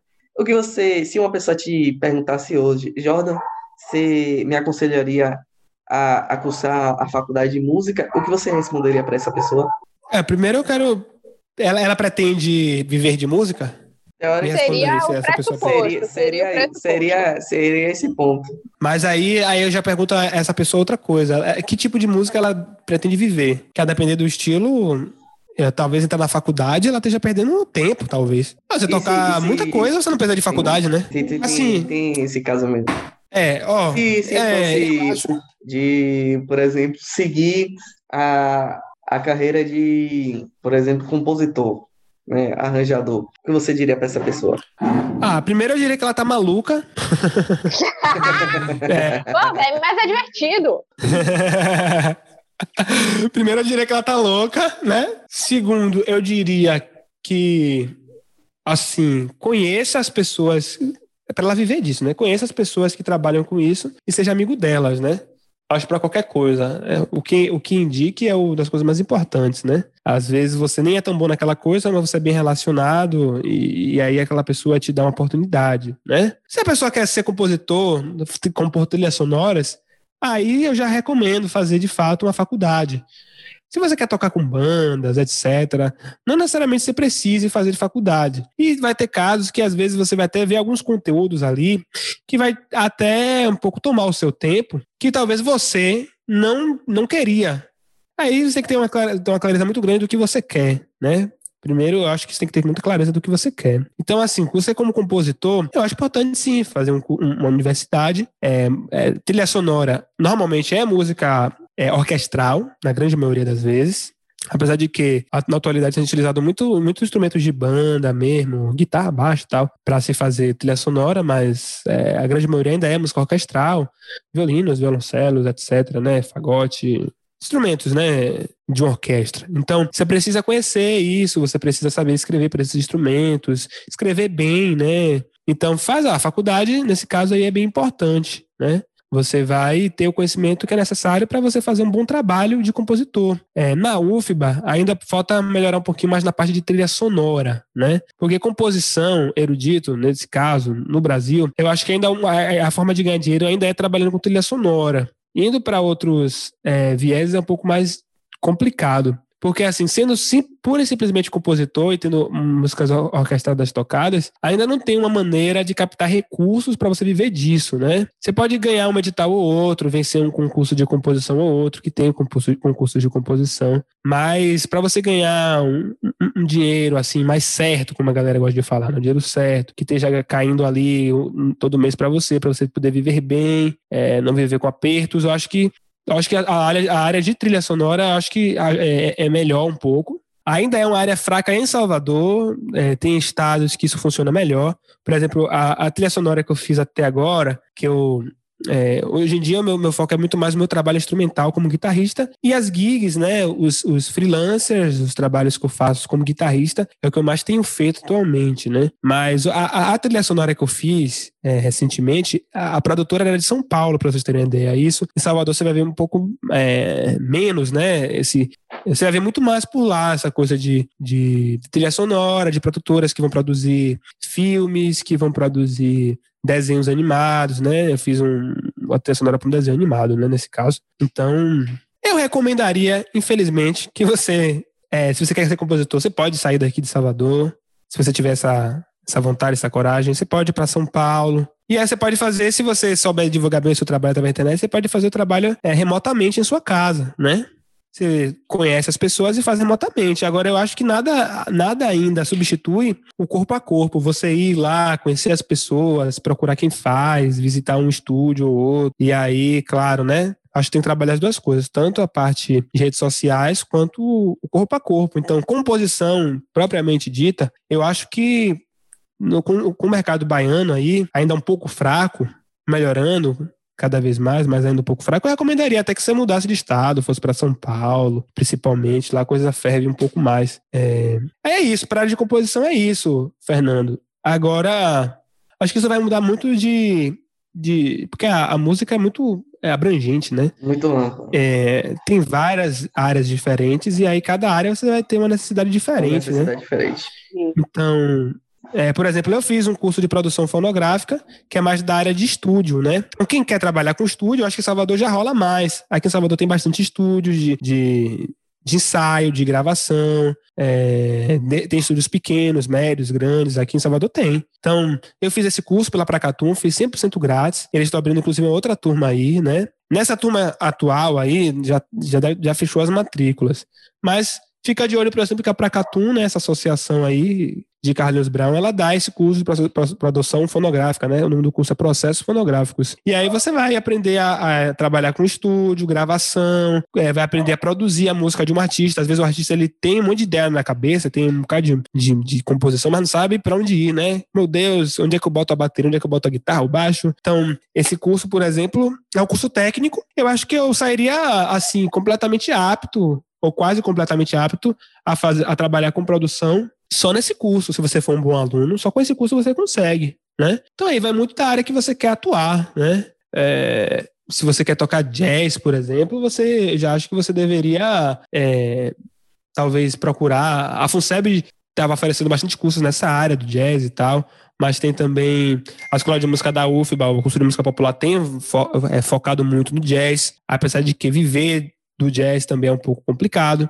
É, e aí, se for para realmente ganhar dinheiro com música, eu acho que o que mais funciona atualmente nesse sentido é você tocar, né? De tocar, fazer freelancers. Eu acho que a boa parte dos músicos em Salvador vivem de freelancers, toca com artistas dos mais diversos, ou tem uma banda fixa onde ele consegue arranjar um lugar que ele toca semanalmente, barzinhos também. E para tocar com banda ou barzinho, não, não é necessário você fazer uma faculdade. É, não é necessário. E, às, e, e aí já entra uma discussão, né? Porque às vezes você aprende um monte de coisa ali na faculdade que você não vai conseguir, não vai conseguir aplicar no basinho, por exemplo, né? É, não vai conseguir aplicar em uma guia que você vai. Aí, aí é isso, você tem que ter uma clareza muito grande do que você quer. A depender do que você é, quer, você vai ou fazer faculdade ou fazer um curso técnico. Você falou muita coisa assim de procurar internet, mudar de estado, não sei o quê. E aí você vê essa questão de. Eu tenho que perguntar, né? Relação quarentena. A gente ficou na pandemia, querendo ou não, essa parte humana que é tão importante, meio que ficar lá abaixo, né? Você não pode mal ficar no mesmo espaço é. com outra pessoa, a quem dirás. Então, com a pandemia, com a quarentena, como é que fica isso? Entendeu? Como é que fica a música, você trabalhar com música durante a quarentena e se você fazer alguma coisa, né? Nesse fica péssimo, fica péssimo. é, e é isso que é isso que tem. É, essa é a maior discussão aí atualmente entre os músicos. Muita gente desistindo da música nesse período, muita gente passando apertos financeiros. É, a arte Claro, você pode gravar essas coisas para internet, mas você, para captar grana pela internet, você tem que ter um público grande na internet. Então, né, as melhores pessoas não têm esse público. É um ou outro blogueiro aí que tem um público grande que consegue captar grana pela internet. A maioria não, a maioria faz o seu barzinho, a maioria toca com o seu artista. O artista parando de tocar, ele passa, assim, por grandes apertos, né? Então, fica bem complicado aí para um músico, inclusive, realmente. É... Eu tenho uma. A saída que eu tenho, Jordan, é da aula, né? Sempre dei aula, Apesar de ter uhum. falado que eu não quis fazer licenciatura, fiz um ano de licenciatura e troquei. mas eu sempre dei aula, gosto da aula, só não é a coisa que eu gostaria de passar o resto da vida fazendo. É uma coisa que eu faço assim esporadicamente. Duas vezes na semana do aula, né? Duas a três vezes na semana do aula. E é só isso, né? Não é o prioritário na minha vida. Então, o que me segurou foi dar aula, né? De, de, de, de instrumento, aula de teoria musical, do aula de teoria musical. Quem, quem quiser, inclusive, pode procurar. Tô por aí, tô aqui. então, é, isso me segurou, né? Isso me segurou e me segura também por bastante tempo, porque assim, quando é, gig vai, gig vem, né? Quem é músico sabe. Se você não tiver um artista que tem uma carreira relativamente consolidada, que você acompanhe ela e sempre esteja show, gigs vão e gigs vêm, né? Gigs vai e gigs vem, né? Sei lá, como é que eu posso falar? então, é, as aulas me seguram, né? Tem épocas que eu tenho muito show, tem épocas que eu tenho pouco, mas as aulas eu sempre tenho, eu sempre tive. Então, fica complicado sim, né? Você fez uma pergunta boa, né? E teve, inclusive, aí uma passeata aí dos músicos, os músicos fizeram passeatas para é, falar sobre direitos, falar das dificuldades é, do trabalho. É, enfim, a falta às vezes de olhar, né, do, do que às vezes a gente olha para todas as profissões e não olha para a profissão músico, né? E aí é isso, né? Músico às vezes não é tão reconhecido como profissão, inclusive, então é, é isso, fica complicado mesmo, né? Não tem muito, não tem muito o que te responder não.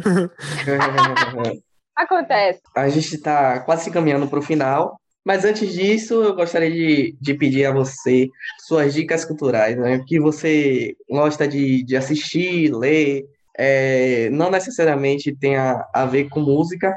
O que é que você consome de cultura? Filme, série, é, novela, livro?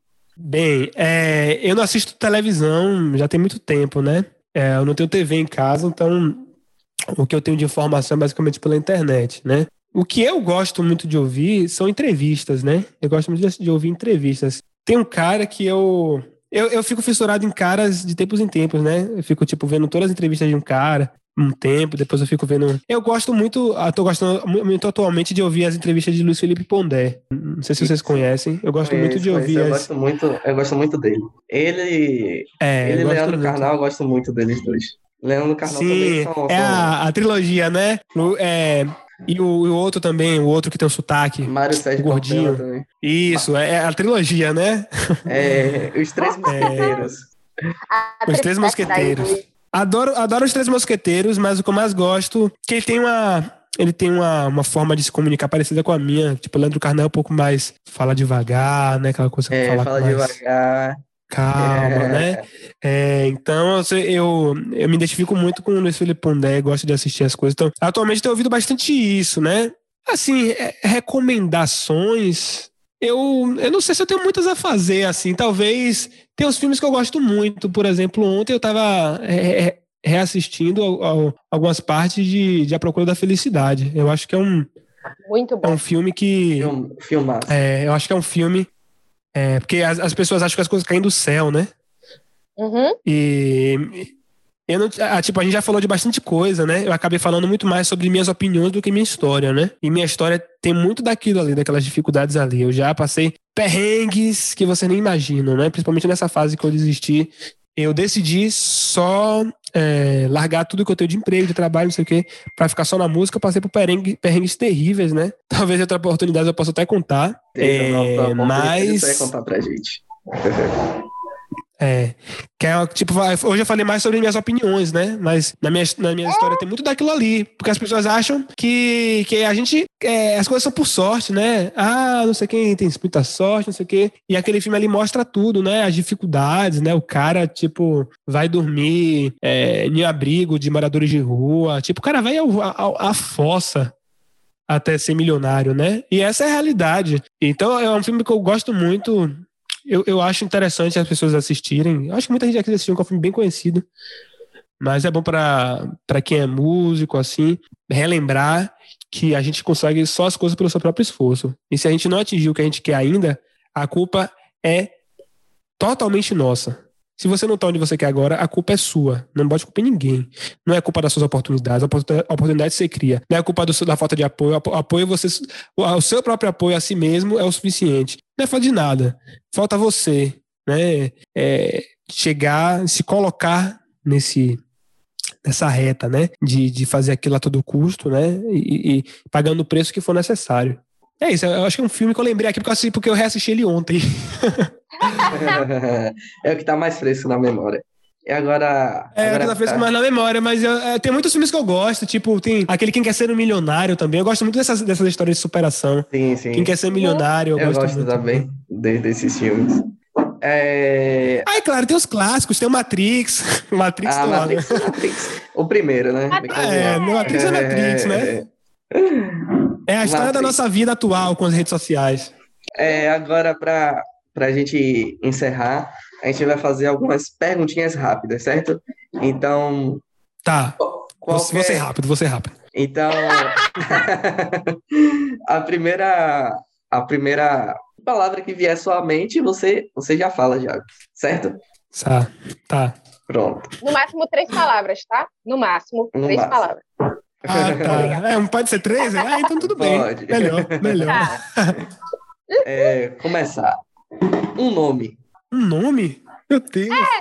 É, qualquer um que você pensar. O meu, Jordan. Pronto. Jordan. Um lugar. Um lugar. Boa viagem. É, Lugar de onde eu vim. um filme. Ah, Procura da Felicidade, vá. Guitarrista favorito. Ainda é Steve Vai. Não consigo mudar isso. O cara é demais. O cara é bom em tudo. Banda favorita. Nas relações. Menino, você me pegou. Talvez a banda mais marcante em minha vida tenha sido o Dream, o Dream Theater, né? Não vou dizer que é a favorita, mas a mais marcante. Ela esteve me acompanhou comigo por em muito tempo. Pode ser duas? Você falou pode ser três, né? Dream Theater, Yes e Ticoria. Ticoria, que não é, um, não é uma banda, né? É um, é um artista, né? Mas tem o Ticoria Electric Band, né? Que é a banda elétrica dele. É, eu acho que são três artistas: o Yes, Ticoria Calma, e. calma. Que a gente vai perguntar mais coisa. Calma. Música favorita? Pô, você me pegou de novo. Eu não posso dizer qual é a minha música favorita. A ideia é exatamente essa. A me nego! A primeira que vem aí. Me nego! Não, velho, não tem como dizer isso. Aí a pessoa vai Essa aí eu passo. no YouTube e tem uma música chamada Me Nego. Me vai ser sua Nego. música favorita, mas vai. Ah! Não, não, não consigo dizer música favorita. Tá Não, é, é, simplesmente não vem nenhum nome à minha mente. Então, diga uma composição sua. Ah, fica mais fácil. Porque pelo menos eu, pô, não quero deixar ninguém de fora, gente. Eu já falei três bandas, se vocês já me obrigaram a falar três bandas. É, uma música minha. Ah, ó, eu acho que minha, minha, minha música mais atual é sempre a mais legal, porque eu sempre tô evoluindo e eu sempre tento chegar mais perto do que eu tenho de como conceito. Então, a minha última música lançada primeiro do ano, apesar de ter algumas coisas ali que eu ainda gosto, queria mudar e eu vou regravar ela para mudar algumas coisas, mas primeiro do ano, é, eu acho que eu cheguei talvez ali ao ponto onde eu consegui unir é, ideias do erudito, ideias do popular, da música instrumental, elas dialogaram, é uma rocha, é um jazz, e tudo funciona, né? Tem- eu tenho músicas atua anteriores que tentavam trazer isso, mas eu não consegui tão bem e Hum. talvez tivesse tido faltado a mão, né? A mão na- nas coisas. E, e tem uma música que eu tô compondo agora, que é uma música tipo. É quase um diário da minha vida, porque desde 2015 que eu tento terminar ela. Nunca termino. E eu terminei agora. Então é uma música que pra, na minha cabeça promete, porque ela vem toda com a minha evolução. E na época eu tinha parado de compor, porque eu, eu achava que eu não tinha maturidade suficiente pra terminar Uhum. ela. E eu terminei. Então, isso, já, isso é um, é um- é um- é um- significa muito, né? É o nome da música Tripalium, né? Tripalium. Eu sempre posto alguma coisa falando sobre ela nas redes sociais, falando que daqui a pouco ela tá pronta. Os músicos estão sofrendo pra tirar, minhas músicas normalmente não são muito fáceis assim de tocar. Então, os músicos estão estudando, eu também tô Que estudando. Eu também estou estudando porque normalmente eu escrevo primeiro depois eu toco. Então, eu escrevo, eu não tenho pena de mim mesmo, eu escrevo coisas muito difíceis e quando eu for tocar, quando eu vou tocar, aí que eu vejo o buraco que eu me meti. Então, eu compus ela, né? Tá difícil de executar, tô estudando, né? Mas vai sair Em logo, logo. sai. Então, Amém. primeiro do ano, Tripalium. E tem outra música que é Degraus, mas é porque Degraus não tem, tem Degraus número 1, 2, 3, 4. Degraus, sim, é uma. É um diário de minha vida, porque cada época da minha vida eu comprei um número do Degraus, né? É, no momento tá no Degraus número 5. A Degraus número 4 é mais conhecida porque eu lancei e ela tem guitarra, então ela é mais conhecida, mas eu tenho o Degrau número 1, do Degrau número 2, Degrau número 3. Cada época da minha vida eu comprei um Degraus, inclusive eu entrei na faculdade com um, um, um Degrau número 1, Degraus número 1. É, que eu levei três composições e uma delas foi Agora Degraus número bora, 1. agora bora pra próxima. Um cantor. Tá vendo? Era pergunta rápida, não sei se É uma- rápida, é rápida. Bora. Mas é porque você me Bora. pergunta, ah, não vou fazer isso não. Ah, diga aí um, um, um- artista. Ah, não, velho. Muita É, gente é, boa. A A ideia, ideia é é exatamente você essa. falar a primeira coisa que surge na sua mente. Tipo, apareceu uma palavra, sei lá, Ai, apareceu constitucionalissimamente. Você fala constitucionalissimamente. Eu vou falar isso então. Tá, não precisa ser constitucionalissimamente, mas é a primeira palavra que vier na sua cabeça. Um cantor. Mariah Carey. Mariah Carey. Ah, certo. Vai. Vocês Então, disseram que era uma um palavra cantor. só. Então, cantor. Ótimo. Homem. É. Ai, mas um cantor. Gente, Mariah Carey é a diva, mas um cantor. Ah, lembrei de Al Jarru. Al Jarru pra mim é linda também. Tirando guitarra, instrumento favorito. Menos a guitarra. A guitarra a gente já sabe. Bateria. Total. Uma realiza- realização pessoal. Ter minha própria casa. Hum, um erro. Hum, eu é, não ser tão focado quanto eu deveria. Um acerto. Tocar guitarra. Uma pessoa. Minha esposa, né? Isabelle. Uma série. Ah, uma série. Black Mirror, vai. Desculpa, morri. Ah, Black Mirror, pô, é demais. Sua primeira lembrança quando criança. Hum, não lembro nada agora. Primeira lembrança quando criança. Que isso? Ah. Por Bora. amnésia. Ah, Lembra tá. assim. Lembrei de uma, lembrei de uma. Tem a ver com música. Quando passava carro de som na rua, de anúncio, eu saía correndo atrás. Eu lembro de eu, mais ou menos ali na- no Listarquinho ali, passou um carro de som e fui correndo atrás dele. Jordan era. Jordan era? Ai, meu Deus, o que que eu era? Jordan era um aprendiz. Jordan é? Um aprendiz. Muito bom. Uma, uma frase. Nunca desista dos seus sonhos. Ê, conseguiu, tá vendo aí? Clichê, né? Clichê, né? Mas é, mas, Mas- minha vida é, mas minha vida é o tempo todo isso. Tá vendo que não foi difícil responder uma pergunta rápida? É, não, mas é porque você perguntar qual é a minha banda favorita. Aí é difícil. A Agora, guitarrista. É. a Eu ouço coisa é demais. E, tipo, tem épocas. Por exemplo, eu tô vidrado em um cara. Eu tô vidrado nesse momento em um cara que é árabe. Eu não sei nem falar o nome do cara. Eu tô super apaixonado pelas músicas do cara, mas isso é agora. Vai ter daqui a três meses, eu vou cansar da música dele e vou ver outra coisa. Aí fica difícil. Agora, realmente, guitarrista, minha referência pra tudo é Steve Vai, porque, tipo, tem coisas na música dele que eu ainda não. Tipo, tem coisas que na música dele que nem tudo eu me identifico, nem tudo. Porém, ele. Carreira, pessoa. É, é, um- é um cara que é, é- é estilo de vida. Você procurar saber como o Steve vai se comporta, o que, que ele faz. Tipo, cara, o cara é referência total, entendeu? Nesse sentido pra mim. Então, Steve Vai ainda é guitarrista, tipo, ainda é minha referência. Marketing, tudo, tudo, pô, o cara é demais. É, a gente tá, che- chegou ao fim da nossa entrevista. Gostaria de agradecer por você ter participado, ter disponibilizado seu tempo para conversar com a gente. E próximos episódios virão com a sua participação, com certeza. Tá certo. Muito obrigado, gente. Galera do, do Hiperespaço que esteve aqui nos ouvindo. Muito obrigado pelo convite, Fernando, Bia. Foi muito massa bater esse papo com vocês. Né? Eu vou convidar a vocês a aproveitar para vender o peixe, né? É, para vocês. É, vai lá nas minhas redes sociais, Jordan, arroba Jordan Hohenfeld. É, eu tenho um trabalho de música instrumental, de guitarra instrumental. É, além disso, também trabalho acompanhando artistas. É, sou compositor, arranjador, componho trilhas, componho música erudita, mas sou principalmente guitarrista no meu trabalho de música instrumental. Tô para lançar o meu EP esse ano e eu tô com um negócio bem legal que eu tô, é, que eu tô inclusive no meu EP. Eu quero que todo mundo, todo o meu público, né, é, faça parte do processo junto comigo. Então, eu tô postando todas, vou começar a postar todas as etapas da produção do meu EP. No Instagram vai ter bastante coisa sobre todas as etapas. Eu fiz uma live, eu mesmo aqui, é, é, na cara e na coragem, gravando a- a- as partes de guitarra base, errando pra caramba, porque eu tô aprendendo, mas mesmo assim com a live lá rolando, então a galera me vendo ao vivo, eu gravando as partes de guitarra. É, eu fiz um grupo no Telegram também, que a galera vai poder acompanhar mais de perto ainda a produção desse EP. Pra quem, por exemplo, quer gravar seu EP e não sabe como, então vai ver o processo junto comigo, já vai começar a ter consciência de como produzir o seu, o seu EP também, porque eu vou, vou mostrar todas as etapas, né? Desde a composição, a gravação, a tudo. Então, nesse grupo no Telegram, tá lá na minha, na minha bio, né? É, E aí é isso, né? Lá vai ter todos os detalhes também da produção desse EP. É, Tem a música Tripalium que está sendo produzida, então me acompanhe lá, me segue nas redes sociais, é, canal do YouTube, Instagram, até no TikTok eu tô. Então, é isso. Muito obrigado, galera.